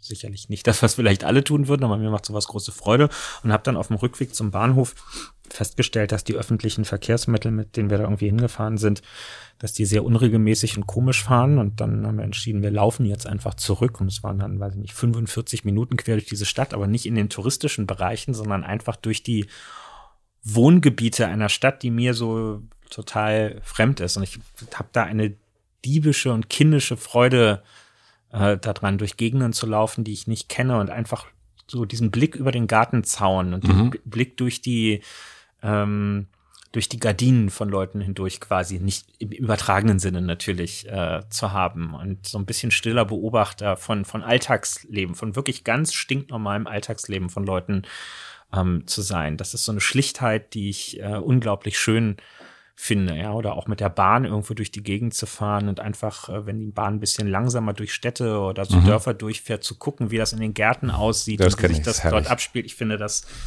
so, also das ist auch der, der, der fast wichtigere Grund, weshalb ich ungerne fliege, ist nicht gar nicht in erster Linie der klimapolitische, auch wenn man dafür natürlich heute den berechtigterweise den Applaus dann bekommt, sondern mir fehlt dieser Prozess des Reisens dabei mhm. einfach. Ne? Dieses, man guckt aus dem Fenster und sieht, wie die Landschaft, die Kultur, die Menschen, die Art und Weise, wie sie Gemeinschaft organisieren, wie sich das äh, verändert. Und das hat man eben in der Bahn und noch stärker natürlich zu Fuß durch diese maximale Entschleunigung. Ähm, das hat man da viel stärker drin. Und das äh, das genieße ich und besonders natürlich in Regionen, wo die sehr entvölkert sind oder mhm. wo wenig Leute vor die Tür gehen, weil das für mich persönlich einfach bedeutet, meine Ruhe zu haben und nicht in meiner Rolle oder Tätigkeit erkannt und angesprochen zu werden, sondern einfach stiller Beobachter sein zu dürfen. Warum hat es dich so sehr in die Öffentlichkeit gedrängt? Hat es ja gar nicht. du hast dich ja selbst in die Öffentlichkeit sozusagen, also wir haben es ja schon so ein bisschen gelernt, aber es gab zumindest nicht nach meiner Beobachtung jemals einen Juso-Vorsitzenden, der mehr Interviews gegeben hat und äh, äh, Generalsekretärmäßig würde ich sagen, also ich feuerst du, geht, geht glaube ich, da kommt auch noch ein paar Sachen, kann ich mir vorstellen. Ja, gehört äh, auch zum Job jetzt dazu, natürlich. Genau, aber es ist ja trotzdem, es ist eine, hm, du machst das schon sehr viel und das meine ich auch, es ist einfach nur eine Feststellung, es ist mehr als andere zuvor. Und ähm, warum machst du das? Wenn du auch diesen Stimmenbeobachter so liebst eigentlich, denn du ja dann definitiv nicht mehr den Status hast du dann immer seltener. Genau, aber das ist ja der spannende Kontrast. Das eine bedingt das andere. Also den stillen Beobachter kann man dann besonders gut genießen, wenn der Alltag ansonsten nicht so durch stilles mhm. Beobachten ähm, geprägt ist. Ja. Und äh, insofern, ich, mein, mein, mein Alltag ist extrem durch Kommunikation auf unterschiedlichste ja. Art und Weise geprägt. Ja, nicht nur in Interviews und Talkshows. Das ist ja nur das, das ist die Spitze des Eisbergs, das, was die Öffentlichkeit sieht. Aber es ja. ist ja auch nach innen, also auch in der Parteizentrale und so. Das ist ja auch alles Kommunikation. Und deswegen gibt's für mich nichts Schöneres, als einfach ähm, Ruhe zu haben. Ne? Das, dadurch, glaube ich, auch diese, dieser, diese Leidenschaft für Natur und also gerade auch Berge, ne, wo man, wo ich stundenlang unterwegs sein kann, ohne irgendwem zu begegnen. Also mhm. Tätigkeit, ohne kommunizieren zu müssen. Das ist einfach der Kontrast zu dem, was sonst in meinem Alltag passiert. Aber warum hat es dich dann so sehr in die Medien selbst rein, nicht gezogen, sondern selbst reingeschoben? Naja, ich, ich bin da jetzt äh, nicht reingedrängt worden, dass, äh, um, damit das kein Missverständnis ist, sondern ich habe eine große Leidenschaft für Kommunikation, für gute Kommunikation. Mhm. Äh, und äh, egal für was man sich interessiert, ob für Politik oder für irgendwas anderes, man wird ganz viele Leute äh, finden, die schlecht kommunizieren. Und wenn man dann selber eine Leidenschaft mhm. für das Thema hat, dann wird man sich denken, um Gottes Willen, das, äh, wir könnten so viel Begeisterung für Sozialdemokratie oder einen Fußballverein oder fürs Häkeln oder so entfachen, wenn wir nur anders darüber sprechen würden und nicht so schnarchnasig oder technokratisch, wie das andere tun. Und dann muss man ja irgendwann überlegen, gut, dann muss ich vielleicht selber anfangen, in diesem Bereich zu arbeiten. Und also die anderen, so im Grunde, du hast dich selbst hingebracht, hingebracht wurden aus der Notwendigkeit, dass es nicht so viele gibt, die das so gut können wie du?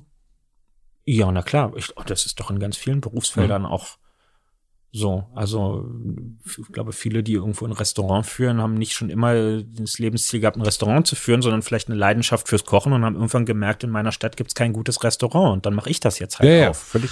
Und so ist es äh, im besten Fall in der Politik auch.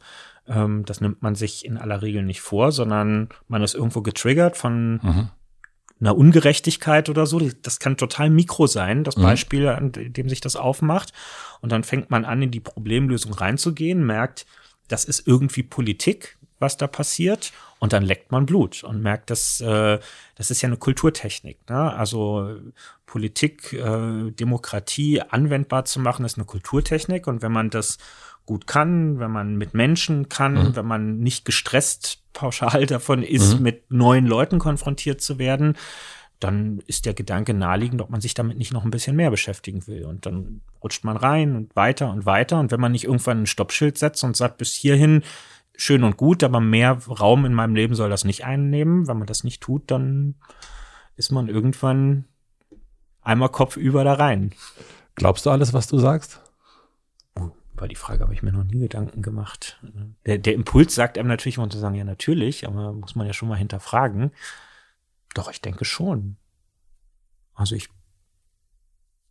pflege, hoffe ich, einen, einen recht bewussten Umgang mit Sprache. Mhm. Und insofern ist das, was ich sage, in aller Regel ganz gut durchdacht und äh, auch einmal geprüft äh, nach der Prämisse, ist das, sehe ich das wirklich so? Darf ich dir ein Beispiel geben, wo ich nämlich irritiert war? Mhm. Ähm, du wurdest September in der Welt war das gefragt, ob du Generalsekretär wirst. Und da hast du gesagt, nö. Und dann bist du es ein paar Monate später geworden, zwei Monate später. Und das hat mich, äh, deswegen bin ich auf diese Frage gekommen. Ich dachte, aha, weil du wirktest zumindest in der Dokumentation genauso, ja, ich sage alles, was ich glaube. Und da habe ich gedacht, ah, ist es vielleicht, ist er doch mehr Stratege, als man vielleicht denkt. Äh, nee, also man rechnet dir ja zu, dass du strategisch bist. Aber ähm, da, darüber bin ich gestolpert. Das stimmt. Ähm, und äh, da kann ich auch klar bestätigen, das ist keine ehrliche Aussage äh, gewesen. Ähm, also keine rundheraus ehrliche, weil zumindest so gut kenne ich das politische Geschäft, mhm. dass ich damals wusste, das kann ich so nicht ausschließen. Und äh, es mag auch den einen oder anderen gegeben haben, der diesen Gedanken damals schon mhm. äh, in sich getragen hat. Ähm, aber ähm, das ist dann, das ist, das ist aber bewusst gewesen. Äh, diese. Äh, aber das weiß ich als Leser nicht. Das stimmt, aber du hast mich ja gefragt, ob ich glaube, was ich sage. Und du sagst, nein, nö, aber weißt im Hintergrund ja, Genau. Stimmt nicht. Ja, aber es gibt eine Kommunikation im Vordergrund und im Hintergrund. Aha. Und äh, ich finde, also das, das meine ich jetzt auch nicht spitzfindig, sondern man muss ja dann so Aussagen schon dechiffrieren. Ich habe ein Interview, in dem ich vor einer Wahl mich zu allen möglichen Themen mhm. äußere und dann kommt so eine Frage. So, und dafür bin ich jetzt lang genug dabei. Und Ganz kurz, das war nach der Wahl. Das war im oder, Oktober. Oder nach der Wahl, mhm. okay. Aber trotzdem eine wichtige mhm. Phase, Regierungsbildung und so mhm. weiter. Und ähm, ich weiß nach all der Zeit gut genug, wie Medien und ihre Logiken auch funktionieren. Das meine ich jetzt nicht so abfällig. Ich habe große ja. Wertschätzung dafür, aber es gibt eben gewisse Rahmenbedingungen, in denen es stattfindet. Und Personal geht immer. Ja, wer mit wem, es läuft nicht nur in der Yellow Press gut, sondern auch äh, in der politischen Völlig Berichterstattung. Klar. Und insofern ist klar, wenn ich auch nur durchblicken lasse, ich könnte mir das vorstellen, dann gibt es fünf Minuten später eine Tickermeldung, in der drin steht, Kühnert kann sich vorstellen, SPD-Generalsekretär zu werden. Am nächsten Tag sprechen diverse Zeitungen darüber und meine nächsten fünf Interviews werden nur von der Frage geprägt sein, werden sie es jetzt wirklich oder nicht. Und dann ist es eine ganz bewusste Entscheidung, eine, eine Vermeidungsstrategie im Prinzip, zu sagen, ich gebe hier eine bewusst ähm, ich weiß gar nicht, ob es eine falsche Antwort ist, aber ich weiche der Frage äh, aus. Da bist du ja nicht ausgewichen. Also ich kenne sozusagen in der Doku weichst du ja Fragen aus, das merkt man, das machst du total, ja. äh, machst du sozusagen, man sollte sich nie ja, und so weiter und so fort. Aber eine Personalfrage, wollen Sie diesen oder jenen Job haben? Da gibt es keine wirkliche Ausweichmöglichkeit, denn sie nicht mit einem Nein zu beantworten, mhm. ist nach allgemeiner Lesart, er hält es sich offen, also will er es eigentlich, er will es nur nicht sagen. Ich generiere die Berichterstattung mhm. so oder so. Das Einzige, womit ich die Berichterstattung zum jetzigen Zeitpunkt, also zum Zeitpunkt des Interviews verhindern kann, ist, indem ich einfach Nein sage. Was mir am Ende ja nicht die Möglichkeit nimmt, dann trotzdem zwei Monate später meinen Hut in den Ring zu werfen, weil man kann eine Meinung ja auch ändern. Und es ist für den Verlauf der Geschichte ehrlicherweise auch vollkommen egal, ob ich irgendwann in einem Interview zu dieser Frage Ja oder Nein gesagt habe, weil es die meisten Leute, die das lesen, einfach auch gar nicht mhm. größer interessiert. Und, und, äh, Aber würdest du denn immer noch sagen, dass du das sagst, was du glaubst? Naja, doch, das würde ich schon in diesem konkreten ja. Fall auch, äh, auch weiterhin vertreten, äh, weil ich zumindest, wenn ich Schatz, wenn liebst ich, du mich? Nee, nee, aber wenn ich Interviews von anderen lese, dann lese ich die durchaus auch durch einen, äh, durch einen Filter ja, du. durch und versuche, ja, doch. Also, aber ich ja nicht. Nein, doch. Wir wissen, ich glaube nee, schon, ich, dass nein, jetzt mal wirklich es gibt ehrlich. zweite Ebenen auch. Aber wenn ich jetzt höre, wenn du jetzt wirklich sagst, ich frage dich was, und du sagst, also kannst du dir vorstellen, und da kannst du ja alles nehmen, was du willst. Das kann berufliche Zukunft sein, das kann irgendwie äh, ein Geschenk sein oder was auch immer. Oder äh, jetzt im Zeitpodcast fragen dich die Kollegen äh, Wegner und Arment, äh, kannst dir vorstellen, Kanzler zu werden. Und du sagst, nö, und dann höre ich sozusagen, und dann lese ich in der Vorbereitung sozusagen dieses Generalsekretär. Und dann denke ich ja so, ah ja, der will das, da hat er sich für sich gar nicht in der, in der. Hast du die Fragestellung nochmal? Also hast du sie wörtlich, wie sie in dem Interview war bei der Welt? Ähm, die Frage, möchten Sie Generalsekretär der SPD werden? Frage von Frederik Schwilden, Antwort Kühnert, nö. Wir haben doch einen mehr als guten. Mhm. Ja. Ja, und das ist, ähm, das war Anfang Oktober? Das war 9.10., also da ist es zumindest veröffentlicht worden, ja. Ja, so, also äh, um, um dann das konkrete Beispiel zu nehmen. Zu diesem Zeitpunkt war für mich relativ äh, mhm. klar absehbar, dass das äh, mit einer gewissen Wahrscheinlichkeit so kommen würde, dass ich äh, als Generalsekretär kandidiere. Das wusstest du dann schon? Ja. Abgefahren, okay. Naja, also ich nein, nein, aber wusste, ist einfach, wusste, nein, das ist einfach nur für mich. Ich bin ja, ich bin ja Leser nur, ne? Oder deswegen ist interessant, dass du das. Okay, ich genau, bemerk's nur. Genau, aber das ist ja, ähm, das haut man ja nicht einfach mal irgendwann so irgendwo planlos raus, sondern dafür will man ja einen richtigen Zeitpunkt äh, finden. So eine Partei entscheidet ja auch nicht über eine einzelne Personalie für sich, sondern das war einfach so, also das stand ja an, weil unsere mhm. Wahlperiode für den Vorstand endete zum Parteitag im Dezember, also der ganze Vorstand musste neu gewählt werden. Klingbeil war bis dahin Generalsekretär. Es war aber noch nicht klar, dass er dann als Parteivorsitzender kandidieren würde. Insofern hätte zum Beispiel die Aussage zu dem Zeitpunkt schlicht und ergreifend bedeutet, dass es eine indirekte Kampfkandidatur gegen Lars Klingbeil gewesen äh, mhm. wäre. Ja, zumindest hätte man es so interpretieren müssen, denn er hatte noch gar nicht erklärt, dass er Parteivorsitzender werden möchte und nicht erneut als Generalsekretär kandidiert. Insofern muss man, also Politik ist dann immer auch Kommunikation in einem Gefüge. Ich bin da nicht als Solo-Selbstständiger unterwegs und rede nur über mich, so nach dem Motto, Herr Hielscher, mhm. werden Sie demnächst einen neuen Podcast anfangen? Das kannst du in einem gewissen Rahmen für dich selber entscheiden, weil du nimmst niemand anderem den Podcast weg ja. und generierst dadurch auch nicht äh, irgendwie die Meldung, äh, Hilscher steigt bei Fest und Flauschig ein oder mhm. so. Ähm, Mache ich. Mhm. Ja, absolut. Bei mir ist das aber eben was, was anderes, sich auf einen neuen Posten zu bewerben, heißt auch, dass da Bewegung in dieses Gefüge reinkommt. Und das alles mitten in Koalitionsverhandlungen, bei denen die Frage von Personalentwicklung mittelbar total wichtig mhm. sind und zum Teil auch über Gelingen oder Misslingen von Verhandlungen entscheiden, äh, heißt einfach, das will ich weghaben vom Spielfeld in so einem Moment, um mich auf wesentliche Sachen äh, zu konzentrieren. Und wenn meine Erfahrung mit Medien ist, dass wenn ich jetzt auf die Frage, wollen Sie Generalsekretär werden, im Wesentlichen drei Antwortmöglichkeiten haben. Ja, nein, vielleicht. Ja, um es mal so zusammenzufassen. Ja. So, ich spiele die Variante durch. Sage ich ja, dann habe ich morgen die Schlagzeile, Kühnert fordert Klingbeil heraus. Oder ja. weiß ja schon mehr, wird Klingbeil Parteivorsitzender. Hm, will ich nicht haben, fällt mhm. raus. Vielleicht, dann habe ich morgen die Schlagzeile, Kühnert schließt nicht aus, Generalsekretär werden zu wollen. Was denkt eigentlich Klingbeil darüber? Was heißt das für die Aufstellung der SPD? Bin ich wieder in diesem Selbstbeschäftigungsmodus mit drin, den ich gerade nicht gebrauchen kann. So, also sage ich Nein als Antwort, weil ich weiß, es ist auch objektiv der geringste Schaden, weil dann wird halt die Aussage in einer Woche wieder, wieder kassiert. Es ja. ist aber ähm, es ist ja eine Personalsache. Also für mich als das ist für mich was anderes, als wenn die mich fragen würden, Herr Kühnert, wollen Sie die Mehrwertsteuer um zwei Prozentpunkte erhöhen? Und ich sage nö und eine Woche später sage ich ja. Das hat Auswirkungen auf das Leben ganz unmittelbar von Menschen. Ähm, ob ich jetzt Generalsekretär der SPD werde, hat zu diesem Zeitpunkt für die Leserschaft der Welt jetzt nicht so ein ganz das verstehe ich lebenswirklichen total. Bedeutung. Es sind nur, es ist ja ein Detail, ne? Und es ist die, die Frage war ja, glaubst du alles? Äh, nee, sagst du alles, was du glaubst.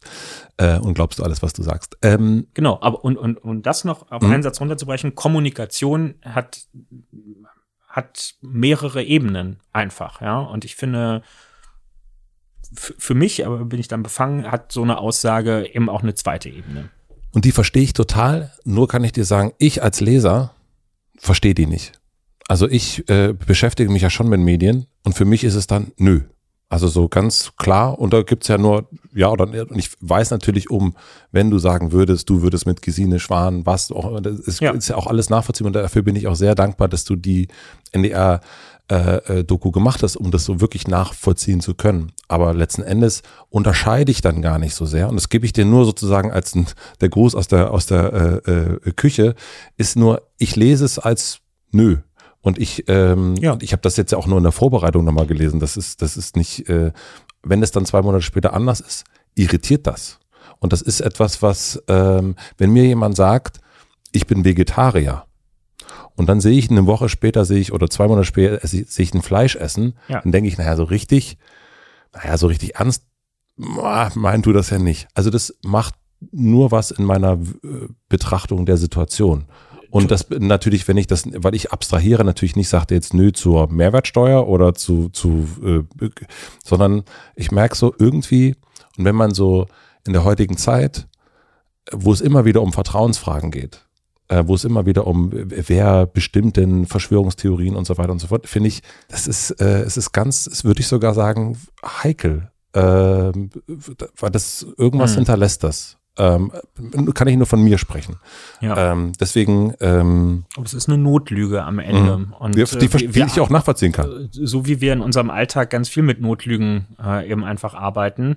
Ja, und äh, da müsste man sich Kommunikations, da müsste man sich nochmal was überlegen, was man so, es müsste so ein Codewort geben ähm, oder irgendwie sowas, aber äh, damit man eben, damit das irgendwie nicht, also weil man muss sich manchmal, das ist mir auch vollkommen klar, äh, merke ich in der Kommunikation, jetzt wenn es um den, um, also auch in Corona, man sieht, wie schlecht geht's der Firma, wie kann ich, was sage ich den Mitarbeitern und Mitarbeiterinnen dazu? Äh, sage ich erstmal, ja, macht euch keine Sorgen und denke im Hintergrund, ach du heiliger Scheiß und dann drei Monate später kommt es doch noch. Das sind immer Fragen, die man auch nicht weiß, aber es genau. ist nicht so, es ist nicht so einfach. Deswegen, Not Notlügen ist halt immer eine, eine Abwägungsfrage im Einzelfall. Ist mhm. das Risiko, dass die Lüge ähm, aufgedeckt wird, wiegt das schwerer als das, was passiert, wenn ich jetzt ehrlich antworte. Und das Beispiel mit dem Vegetarier ist ja gar kein, äh, ist ja ein, ein, richtig gutes, ja. Wenn ich irgendwo in der Welt bin, wo komische lokale Fleischgerichte gemacht werden, die mir einfach ein bisschen suspekt vorkommen, mhm. äh, dann, und ich denen nicht sagen möchte, dass ich das ein bisschen eklig finde, äh, dann kann ich als Notlüge sagen, ich bin Vegetarier und habe eine Ausrede gefunden, weshalb ich dieses Fleischgericht nicht In esse. dem Moment absolut, ja. So, und, und das ist nichts anderes als eine Abwägung, dass die Gefahr, dass die mich eine Woche später mit einer Bratwurst irgendwo sehen, ähm, dass ich die jetzt mal geringer äh, einschätze als äh, das Ekelempfinden, Mhm. was ich habe, wenn ich mir ein undefinierbares Fleischgericht reinziehen muss. Bist du, wenn du über dich liest, also du wachst ja, das habe ich auch gelernt, jeden Morgen auf äh, mit dem Handy äh, und, und relativ zeitnah äh, liest du den Ticker, äh, der auch von der SPD kommt und äh, wo es um, um verschiedene Nachrichten und so weiter geht. Äh, wenn du da deinen Namen liest, bist du es dann noch du oder ist das schon abgekoppelt? Nein, das bin ich. Das bist du. Und wann gab es zuletzt eine Woche, wo dein Name da nicht aufgetaucht ist? Mm, Oh, die gab es wahrscheinlich, aber da, das ist jetzt für mich nicht so ein Ereignis, was ich mir, was ich mir merke. Aber Es hast du dich dran gewöhnt, dass du früh aufstehst und das erste, was du liest, ist dein Name und irgendwas in der Verbindung damit? Ja, es, man kann dem halt schwerlich aus dem Weg gehen, weil, weil ich mich einfach äh, hauptberuflich mit Sachen beschäftige, in denen ich selber Akteur bin. Und zwar nicht ein namenloser, Mhm. sondern ein Akteur mit Name. Ja. Ja. Also wer in einem Wer in einem großen Lager arbeitet, beschäftigt sich auch den ganzen Tag mit seinem Job, aber da steht ja nirgendwo, Mhm. dass man selber das Paket getragen hat. Aber bei mir steht halt andauernd, dass ich was gesagt habe oder man wird mit seinen eigenen Zitaten konfrontiert Mhm. oder so. Ähm, insofern ist das naheliegend, dass mein Name dann auch andauernd auftaucht. Welche Verbindung hast du dann dazu? Also was ist, äh, also äh, du bist ja jemand, der Gefühle, glaube ich, gut checken kann. Was ist das dann in dir? Ist es dann, also wa- was weckt es? Wirst du dann wach? Oder? Nö. Es kommt einfach auf den Kontext an. Mhm. Also es gibt natürlich Kontexte, in denen möchte man noch einfach nicht namentlich Okay. äh, auftauchen. Ne? Also äh, wenn ich, wenn ich jetzt morgens so einen Pressespiegel aufmache oder mir so Mhm. einen Google Alert angucke, den man dann vielleicht auch auf den eigenen Namen äh, abonniert hat, weil Mhm. das einfach sinnvoll ist. Mhm. Äh, das hat nichts mit Narzissmus im engeren Sinne zu tun, sondern es ist einfach sinnvoll zu wissen, was wird über mich veröffentlicht, weil im Zweifel werde ich darauf angesprochen und dann ist es Vollkommen besser, klar. ich habe es vorher schon mal gelesen. Und dann gibt es einen Unterschied, ob das ein Interview ist. Äh, Da sollte ich in aller Regel nicht vom Inhalt überrascht werden, denn ich habe dieses Interview ja gegeben und Mhm. wahrscheinlich auch freigegeben. Und dann gibt es Artikel, in denen über einen geschrieben wird. Das weiß man manchmal auch, weil guter Journalismus dann auch bedeutet, man ist vorher mal konsultiert worden. Also meistens, wenn zum Beispiel ein Porträt über Politikerinnen und Politiker geschrieben wird, dann kriegt man davon vorher mit, weil Mhm. Ähm, so ein längeres Erklärstück, wer ist die Person eigentlich, was macht die, was treibt die an, was denkt das Umfeld darüber, besteht irgendwann auch daraus, dass die sich bei dir melden und sagen, wir würden mit ihnen gerne mal ein Hintergrundgespräch führen, um zu verstehen, wer sie sind. Und wenn sie wollen, können sie auch mit Zitaten in dem Text vorkommen oder halt nicht. Ähm, aber manchmal taucht man ja auch ganz unangekündigt in solchen Mhm. Stücken auf. Und äh, daher gibt es schon auch Momente, wo ich dann morgens irgendwie durchscrolle und denke, oh, das äh, in dem Zusammenhang wolltest du jetzt lieber gerade nicht auftauchen, ja? Oder es äußern sich Leute, so du, du hast den Namen Gesine Schwan zwischendurch fallen lassen, dann erfährt man morgens aus der Presse, da würde irgendjemand gerne mit mir für den Parteivorsitz der SPD kandidieren lustig, ja. und denkt sich, Mensch, hättest du mal vorher angerufen? Was, was ist eine Bericht oder eine Zeile? Und ich kenne fast alle Künstlerinnen und Künstler, die ich hier äh, getroffen habe. Die wissen noch um die eine sehr gute Zeile, was so- was, was ihnen sehr geschmeichelt hat und auch um die sehr schlechte. Äh, was ist eine, eine, was ist etwas, was du über dich gelesen hast, was dich, wo du dachtest, ach, das ist eigentlich ganz schön. Ohne Scheiß, ich wirklich, keine Ahnung. Okay. Müsste ich jetzt lange drüber, also kann ich nicht abrufen gerade, nee. Und im Negativen? Also weder noch. Ich, Also du kannst nicht sozusagen keine, äh, Nein. der hat gesagt, ich, kann, hat ich, geschrieben. ich kann allgemein sagen, wer Porträts geschrieben hat, die ich ähm, treffend fand oder die Aha. ich wertschätzend fand oder so, aber ich könnte das jetzt nicht mehr auf einzelne beschreiben. Also ich lese sowas schon auch äh, gerne, ne? Ich will jetzt hier nicht in Schönheit sterben. Das ist schon interessant, Porträts über sich selber zu lesen, um zu erfahren, wie gucken andere äh, aus einer aus einer Betrachterperspektive äh, auf das, was ich mache, wie werde ich wahrgenommen. Da, da, da gehört schon viel Abgezocktheit dazu, das nicht irgendwie interessant Ja. zu finden. Aber ich bin jetzt nicht so äh, selbstverliebt, dann das auch quasi noch auswendig zu lernen. Nee, aber es bleibt ja so ein Gefühl dafür, sozusagen. Es bleibt ja auch so, so, eine, so eine Idee davon, äh, wenn, wenn, wenn man merkt, so, es gibt ja auch Berichterstattung, die einfach überhaupt nicht zutreffend ist oder äh, hm. wo man so in eine, man wird in eine Ecke gedrängt und dann sagt man, man ist das doch gar nicht äh, oder es gibt eben auch, wo man sagt, oh, da fühle ich mich erkannt. Äh, das ist, das ist irgendwie, das ist eine schöne Zuschreibung gewesen. Aber wenn dir nichts einfällt, ist ja auch okay. Also ähm, es gibt ja aber auch dieses, man wird dann, also man wird zu jemandem geschrieben und dann wird man es noch ein bisschen mehr. Ist dir das bei dir auch schon aufgefallen? Naja, es gibt die Sachen, die man dann wirklich irgendwann adaptiert. Und es gibt aber auch ähm, einfach Narrative, die, die sich festsetzen, völlig egal, was man selbst was man selbst eigentlich macht. Also was ist das bei dir?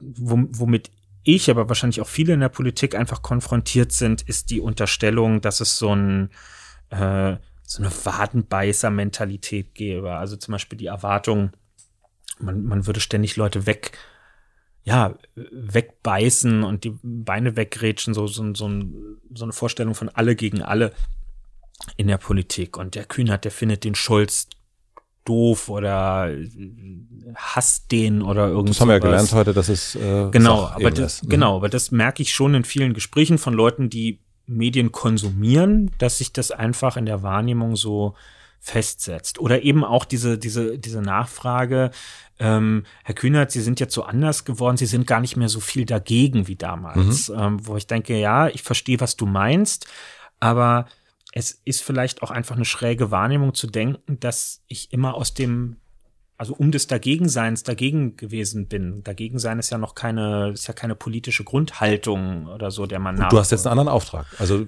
Ge genau, ja. Es ist anekdotisch, es ist richtig, dass es ein, zwei Sachen gibt, die mit mir verknüpft sind, die, wenn man so will, mit Dagegensein mhm. zu bezeichnen sind. Aber es war ja, das Dagegensein war auch immer ein Für. Etwas sein. Und äh, ich habe auch nicht als Juso-Vorsitzender gesagt, leg mir irgendeine politische Frage hin. Mein Prinzip ist, ich bin dagegen und ich mache eine Kampagne äh, da draus, sondern es, es waren halt die Rahmenbedingungen, die so da gewesen sind. Und da hat, hat man schon manchmal, oder da habe ich zu kämpfen, äh, so Bilder aus dem Kopf rauszukriegen oder Erwartungshaltung. Jetzt kommt der dagegen kühnert und der Aufmüpfige und so. Das, das sind Zerrbilder, in denen ich mich wenig wiederfinden kann, weil das so, ja, das ist wie Rollenbeschreibungen in so einem Drehbuch. Mhm. Ja, da gibt's dann den Quälgeist oder so. Und das, ich finde ich und im Positiven? langweilig. Mm, ach, das Dagegensein kann natürlich auch ein positives Attribut sein.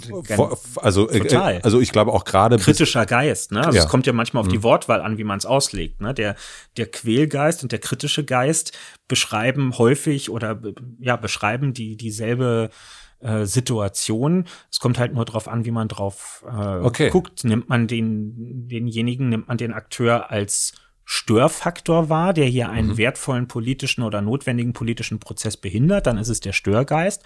Oder äh, provoziert hier jemand überhaupt erstmal ein Nachdenken in einem äh, eingeschliffenen, äh, kritikunfähigen Politikbetrieb. Dann ist es der kritische Geist, mhm. der dazu einlädt, dass Leute mal ihr Handeln reflektieren oder dass äh, aus Alternativlosigkeiten plötzlich doch Alternativen werden oder mhm. so. Das äh, ist eine Frage des Betrachters, die man dabei einnimmt. Und insofern ist ja über ein und denselben Kevin Kühnert von unterschiedlichen Medien, von unterschiedlichen Journalistinnen und Journalisten bei Betrachtung ein und derselben Veranstaltung und, und Tätigkeit richtigerweise auch ganz unterschiedliches geschrieben worden, denn man kann es so oder so sehen.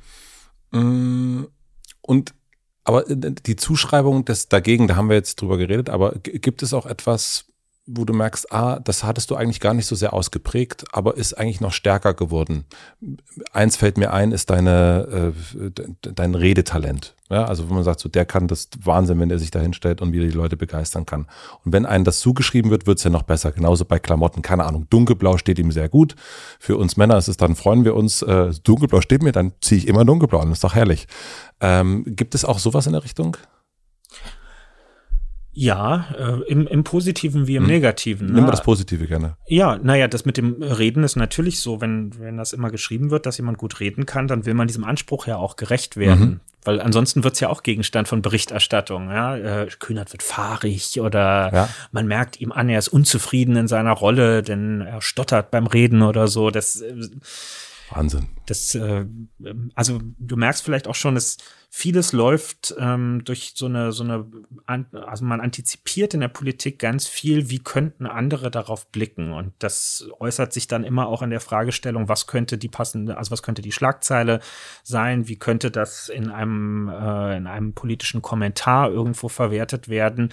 Das ist eine, äh, ein großes Damoklesschwert, was über vielen Dingen ähm, drüber hängt. Und das gilt manchen Persönlichkeitsmerkmalen. Ja aber natürlich auch Äußerlichkeiten. Ne? Also das äh, jetzt mit den dunkelblauen Klamotten. Bei mir ist das häufig der Kapuzenpulli gewesen. Irgendwann stand das so als self-fulfilling prophecy in äh, in, in Porträts drin, Kühnert, der gerne auch in Kapuzenpullis auftritt. Ja, und natürlich, wenn man jetzt Bilder sucht, findet man welche von mir ja. mit so einem Kapu.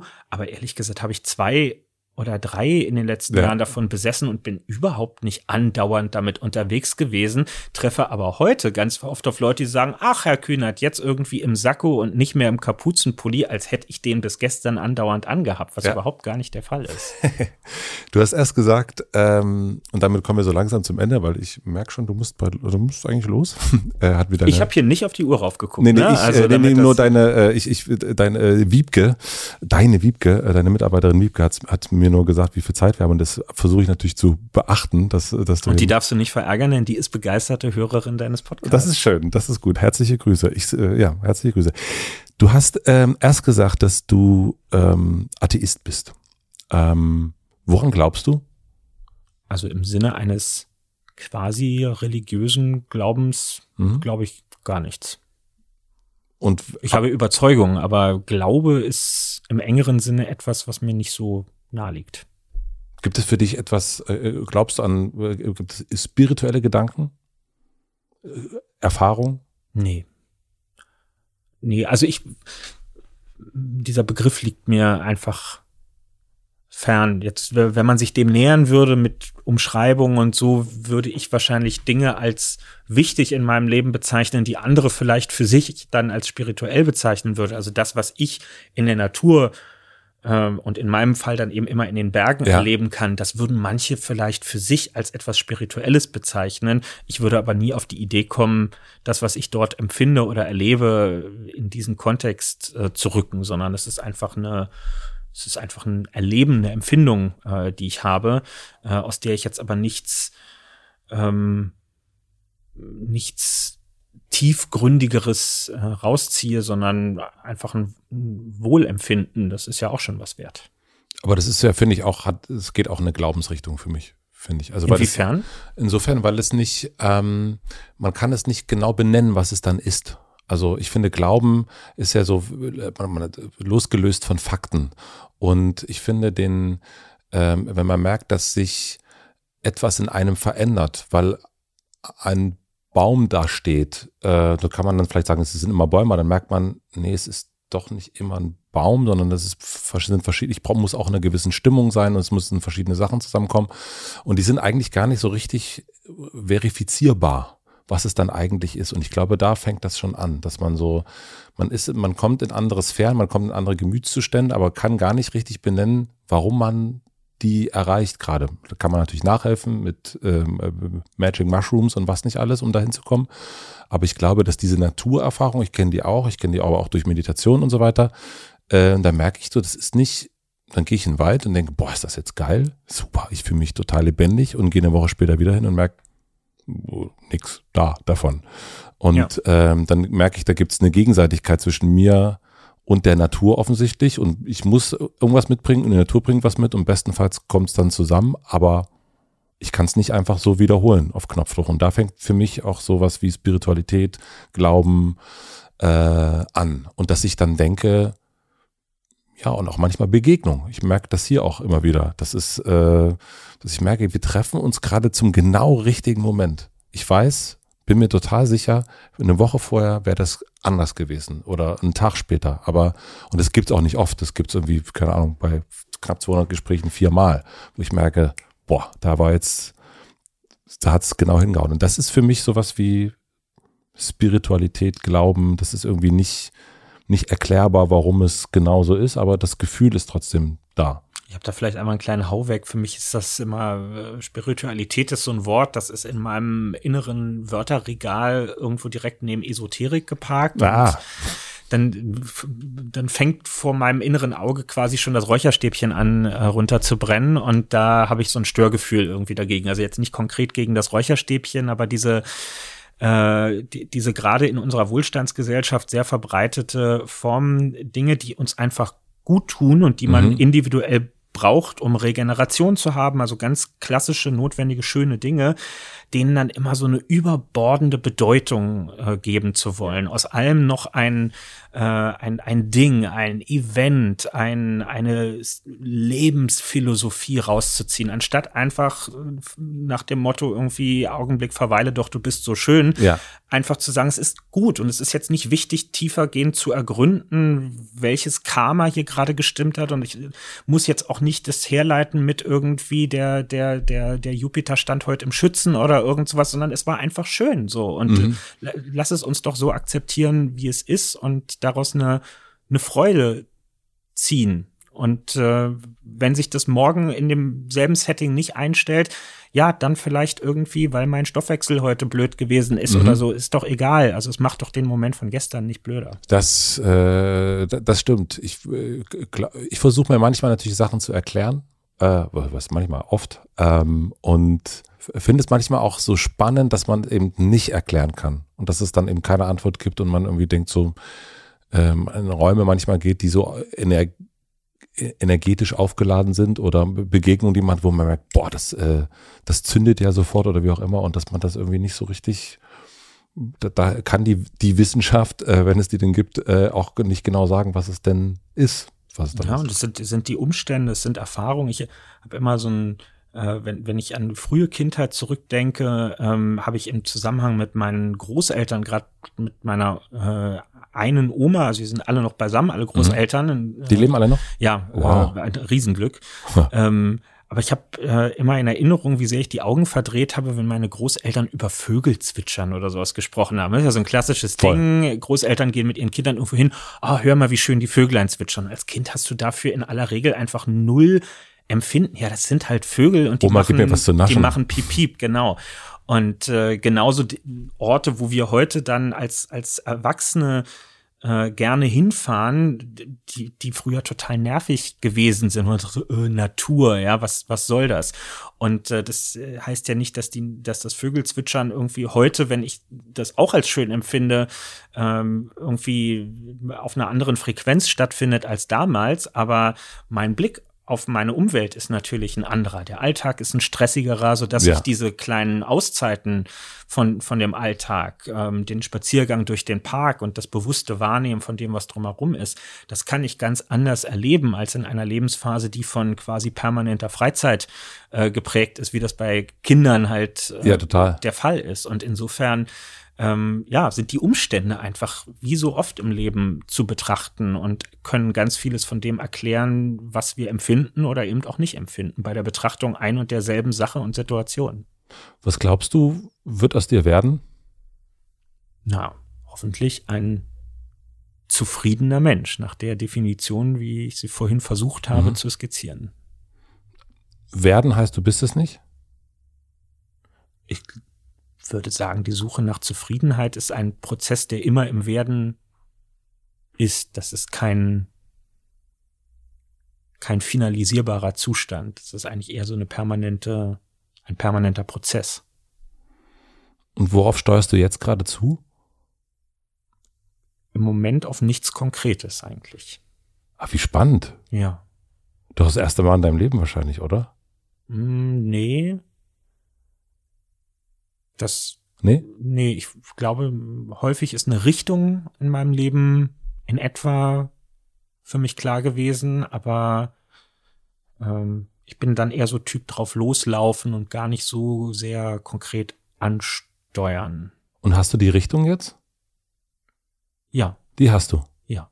Und darf, darf ich fragen, welche Richtung das ist? Die kann ich gar nicht in ein Wort fassen. Aha. Aber ähm, ich habe den, Oder das Gefühl? Das ist ich, ja ein ich habe Gefühl. eine, eine gewisse Sicher, ein, ein gewisses Sicherheitsempfinden, dass äh, so wie sich in den groben Linien mein Leben heute darstellt, ähm, dass ich da in den richtigen Sphären sozusagen unterwegs bin. Also die Wahrscheinlichkeit, dass ich übermorgen aufwache und mir denke, du hast dich hier komplett verrannt, äh, deine Talente sind ganz woanders, deine Leidenschaften sind ganz woanders, Zufriedenheit findest du ganz woanders, das kann ich mit großer Gewissheit ausschließen. Ähm, und äh, insofern, ob ich jetzt da drin dann wirklich Zufriedenheit äh, finde und in ein paar Jahren sage, das hat auch im Einzelnen, hat das alles Sinn ergeben und äh, war, ich habe meine Kräfte richtig eingesetzt, das hängt jetzt von meiner genauen Performance ab, aber dass ich auf dem äh, auf dem richtigen Feld äh, unterwegs bin und in die richtige Richtung unterwegs bin, das spüre ich doch relativ genau. Ach, wie schön. Ich habe zum Schluss noch drei schnellere Fragen. Äh, wenn du, du kannst dir entscheiden, wie, wie langsam du antwortest. Äh, Lieben Gruß an Wiebke. Ähm, was lernst du gerade, was du noch nicht so gut kannst? Chef sein. Ja? Ja, Was ist das Anstrengende daran? naja. Also, Nur wenn du es ehrlich beantworten willst. Nee. Keine Notlüge. nee, das, das, das Anstrengende am Chef sein ist äh, so, so, so ein so ein halb anti-autoritärer Zug in mir, äh, der nicht Chef sein möchte und sich, äh, also ich habe immer so ein guilty Gefühl, wenn ich irgendwelche Arbeitsaufträge äh, vergebe, weil ich, weil ich irgendwie so sehr aus dem Ehrenamt rauskomme, dass ich das nicht kenne, dass da Leute sind, die geradezu darauf warten, dass ich sage, mach das, das, das. Ähm, komme mir immer vor, als würde ich irgendwem seine Freizeit klauen. Dabei ist das deren Job. Das muss mir noch bewusster werden. Da tue ich mich im Moment sehr schwer mit. Hast du da Coachings oder sowas, die dich unterstützen in dieser Chef-Sein, Führungs- Im Moment nicht, würde ich aber nicht ausschließen, das in Anspruch ähm, zu nehmen, weil ich glaube, dass äh, also Chef auf eine gute Mhm. Art Voll. zu sein, ne? also zu führen, aber nicht auf eine autoritäre Art, sondern so, dass man wirklich eine, eine Richtung vorgibt und dass so ein System, wie es jetzt so eine Parteizentrale oder was auch immer ist, dass das sinnvoll mit, mit ähm, gutem und effizienten Kräfteeinsatz funktioniert, das ist äh, leichter gesagt als getan. Voll. Ja, ja, und auch vor allen Dingen über diese ganzen verschiedenen äh, Generationen und, und äh, die Ja. ihr habt. Also bei uns sind es zumindest wenig, also sind die, die Demografie ist relativ ähnlich, aber bei euch ist es ja äh, Geht über die 60 natürlich Ja, drüber. ist Ne? Leute, die eine- jünger sind als ich und Leute, die doppelt so alt sind wie ich. ja. Was denken andere über dich, was nicht stimmt? Ich glaube, manche denken, dass ich irgendwie von Ehrgeiz zerfressen wäre oder so. Das ist ganz und gar nicht der Fall. Wovon bist du dann zerfressen? Vielleicht Rastlosigkeit. Naja, also noch nicht angekommen sozusagen, doch nicht. Nee, das, das nicht. Aber ich, also, man kann ja rastlos sein, ohne die Erwartung zu haben, wirklich irgendwo anzukommen. Düsen Tackle hat gesagt, ähm, wenn du, wenn du angekommen bist, warum rennst du dann so? Das fand ich eine ganz gute Frage. Mhm. Ich muss noch eine Frage einschieben und zwar, äh, weil ich dachte, das wäre eigentlich ganz spannend, wenn du mir erzählst, welches Buch du mir empfehlen würdest. Ja, ich lese weniger, als ich äh, mir wünschen würde. Vielleicht ist es auch ein Hörbuch oder Nee, nee, nee, Hm. nee, nee, das, das, Das- das, nicht. Nein, da habe ich n- schon Anspruch daran, Papier in der Hand zu halten. Ähm, ich lese gerade mal wieder ganz viel Roger Willemsen. Mhm. Ähm, Welches? unterwegs, ähm, so ein übers Reisen. ne? Ja, das ist Also, letztes Jahr erschienen, noch so ein äh, Ja. Postum. Hm. Genau. Und äh, das finde ich, gerade wenn man eine Leidenschaft fürs Reisen hat, aber vielleicht im Moment nicht so viel Zeit oder Mhm. sonst wie die Möglichkeiten limitiert sind, unterwegs zu sein, dann ist es ein großer Genuss an den äh, Gedanken und Erfahrungen von, von einem ähm, intellektuellen Akrobaten wie Roger Willemsen teilhaben zu können, dabei was für einerseits profane Beobachtungen er beim Reisen hat Ja. und was für eine zweite, dritte, vierte Ebene er daraus zaubern kann auf eine Art und Weise, die einem sehr verlässlichen, ja, Wahnsinn. ein Lächeln ins Gesicht zaubert. Ja, ich eben diese äh, an den Rändern der Welt habe ich auch gelesen. Auch ist ja auch ein, ein Reisebuch, so das große Reisebuch von ihm und das ist auch wirklich, äh, da will man einfach sofort äh, zur Tür raus und äh, am bisschen mit dem Zug noch und äh, in die Gärten schauen, weil der Ja. schaut wirklich in die Gärten. Das ist, das ist ganz, ganz Wenn fantastisch. ich ihn lese, dann wird mir klar, dass es, warum wir einen sprachlichen Unterschied zwischen Urlaub und Reisen machen. Das, äh, Bitte? Naja, das, das ist eben, man kann eine Woche Urlaub haben und irgendwo in eine Ferienanlage fahren, sich einfach erholen oder eine gute Ja. Zeit haben und man kann andererseits reisen, unterwegs sein, ähm, bewusst eine Umgebung wahrnehmen, eintauchen in eine andere Wirklichkeit und in ihr Beobachter sein oder temporäres äh, Dekostück oder so in, in, Ja. in einem Umfeld, was nicht das eigene ist, das macht einen großen Unterschied. Ne? Also die, die Motivationslage, aus der heraus ich mich auf einen Weg ähm, begebe, ob es Ja. um, äh, um Erholung geht oder ob es um Erfahren geht. Äh, Ich fand das ganz schön. Der Richard David Precht hat das mal gesagt. Der sagte, äh, wir reisen gar nicht mehr, wir, wir kommen an. Und, ähm, und das fand ich auch eine schöne, das Reisen nämlich genau das ist, Zug rausgucken, die Strecke machen und dann ist man irgendwann da und fährt man wieder zurück. Äh, aber das wäre jetzt so, ne, zu sagen, so ich, ich war jetzt in, in Lissabon, das ist eigentlich Oh, wie nicht schön. hinreisen, aber es ist ja einfach im Grunde ankommen Ja, und dann dort sein. Ja, das, äh, außer man fährt mit dem Nachtzug nach Lissabon. Ja, das ist äh, leider lang. Ich möchte dir noch ein Buch empfehlen und zwar Fliegen ohne Flügel. Das ist ein ganz, ganz fantastisches Buch. Äh, Das geht um eine Asienreise, um einen ein eh- ehemaliger Spiegelkorrespondent ist das gewesen, äh, Tenziano, glaube ich, heißt der. Oder Terzani, irgend, irgendwie so. Und der erfährt bei einer Wahrsagerin, da kommen wir zum Thema Glauben, Mhm. dass er bei einem Flugzeugunglück in zehn Jahren ungefähr sterben soll, äh, sterben wird. Und dann schiebt er das so weg, ungläubig wie er ist. Und irgendwann kommt dieses Jahr und er lässt ihn nicht los und er entscheidet sich dieses Jahr nur mit der Bahn zu fahren. Und er ist äh, Auslandskorrespondent in Asien für den Spiegel und macht halt alles nur mit Bus, Bahn und so weiter und so fort. Es kommt auch raus, Spoiler, ein Flugzeug, in das er sehr, sehr wahrscheinlich gesessen hätte, stürzt ab. Ähm, und er beschreibt Fliegen ohne Flüge, diese Reise, die er da gemacht hat, oder diese Reisen. Und er reist wirklich. Das ist ein unfassbares Buch. Ja, also das äh, vielleicht äh, für deinen nächsten Danke für, für, den deine, Tipp. für, Wirklich, nächsten, sehr gerne. für die nächste ja. Reise. Äh, die letzte Frage, ich habe eine große Plakatwand am Alexanderplatz. Das ist, äh, da ist jetzt Imagination gefragt. Und du darfst entscheiden, was für alle Berliner und Berlinerinnen dort zu lesen sein wird. Was würdest du draufschreiben? Geht mal wieder in eure Eckkneipe. Oh, der ist schön. Oh, unerwartet. Mhm. Finde ich richtig gut. Ja. Richtig, richtig gut. Wann warst du zuletzt? Mm, In meinem Fall ist es keine Eckkneipe, sondern so eine Häuserreihenkneipe. Mhm. Aber ich habe eine Stammkneipe bei mir in Schöneberg und die ist eine ganz wichtige Oase in, äh, im übertragenen, im tatsächlichen Hinblick. Sehr, sehr schön. Kevin, vielen herzlichen Dank für deinen Besuch. Es hat mich sehr, sehr gefreut, dass du da warst. Und ich äh, hatte das Gefühl, dass das, äh, dass hier gar kein Politiker saß. Oh, wie schön. Das, Das ist ist ein gut. tolles Kompliment. Ich danke dir. Danke, danke.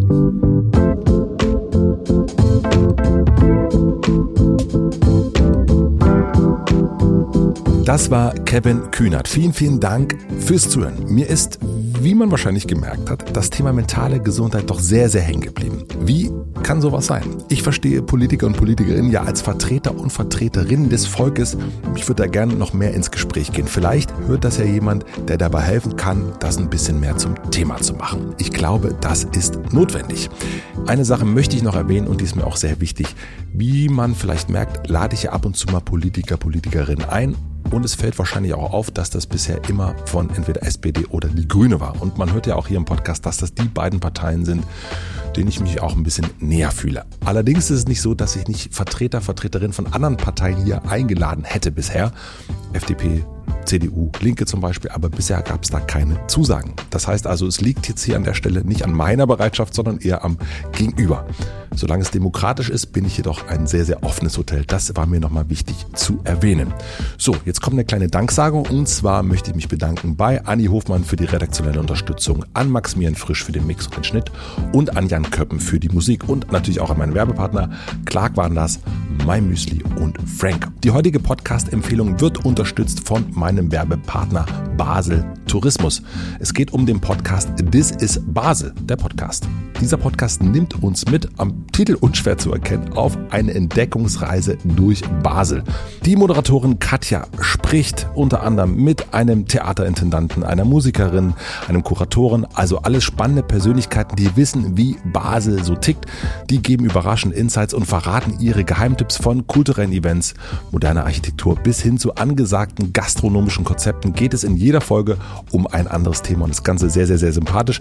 Viele deutschsprachige Urlaubsgäste habe ich mir sagen lassen, sind bei ihrem ersten Besuch in Basel sehr verblüfft, weil sie eine derart vielseitige und hippe Stadt nicht erwartet hätten. Mein letzter Basel-Besuch ist auch schon ganz, ganz, ganz, ganz lange her, muss ich zugeben. Ich habe gerade mal geguckt, es gibt eine direkte Zugverbindung von Berlin nach Basel. Also Basel, wir werden uns bald sehen und ich freue mich, dass es dafür den Podcast zur Vorbereitung gibt. This is Basel. Der Podcast erscheint einmal im Monat auf allen gängigen Podcast-Plattformen. Sämtliche Folgen sowie Hintergrundinfos und tollen Fotos werden zudem auf basel.com slash podcast veröffentlicht. Den Link findet ihr wie immer auch in den Shownotes. Hört unbedingt mal rein. Dies ist Basel, der Podcast. Vielen herzlichen Dank an meinen Werbepartner Basel Tourismus. So, wir hören uns hier wieder nächste Woche Mittwoch. Bis dahin, ciao Kakao, euer Matze.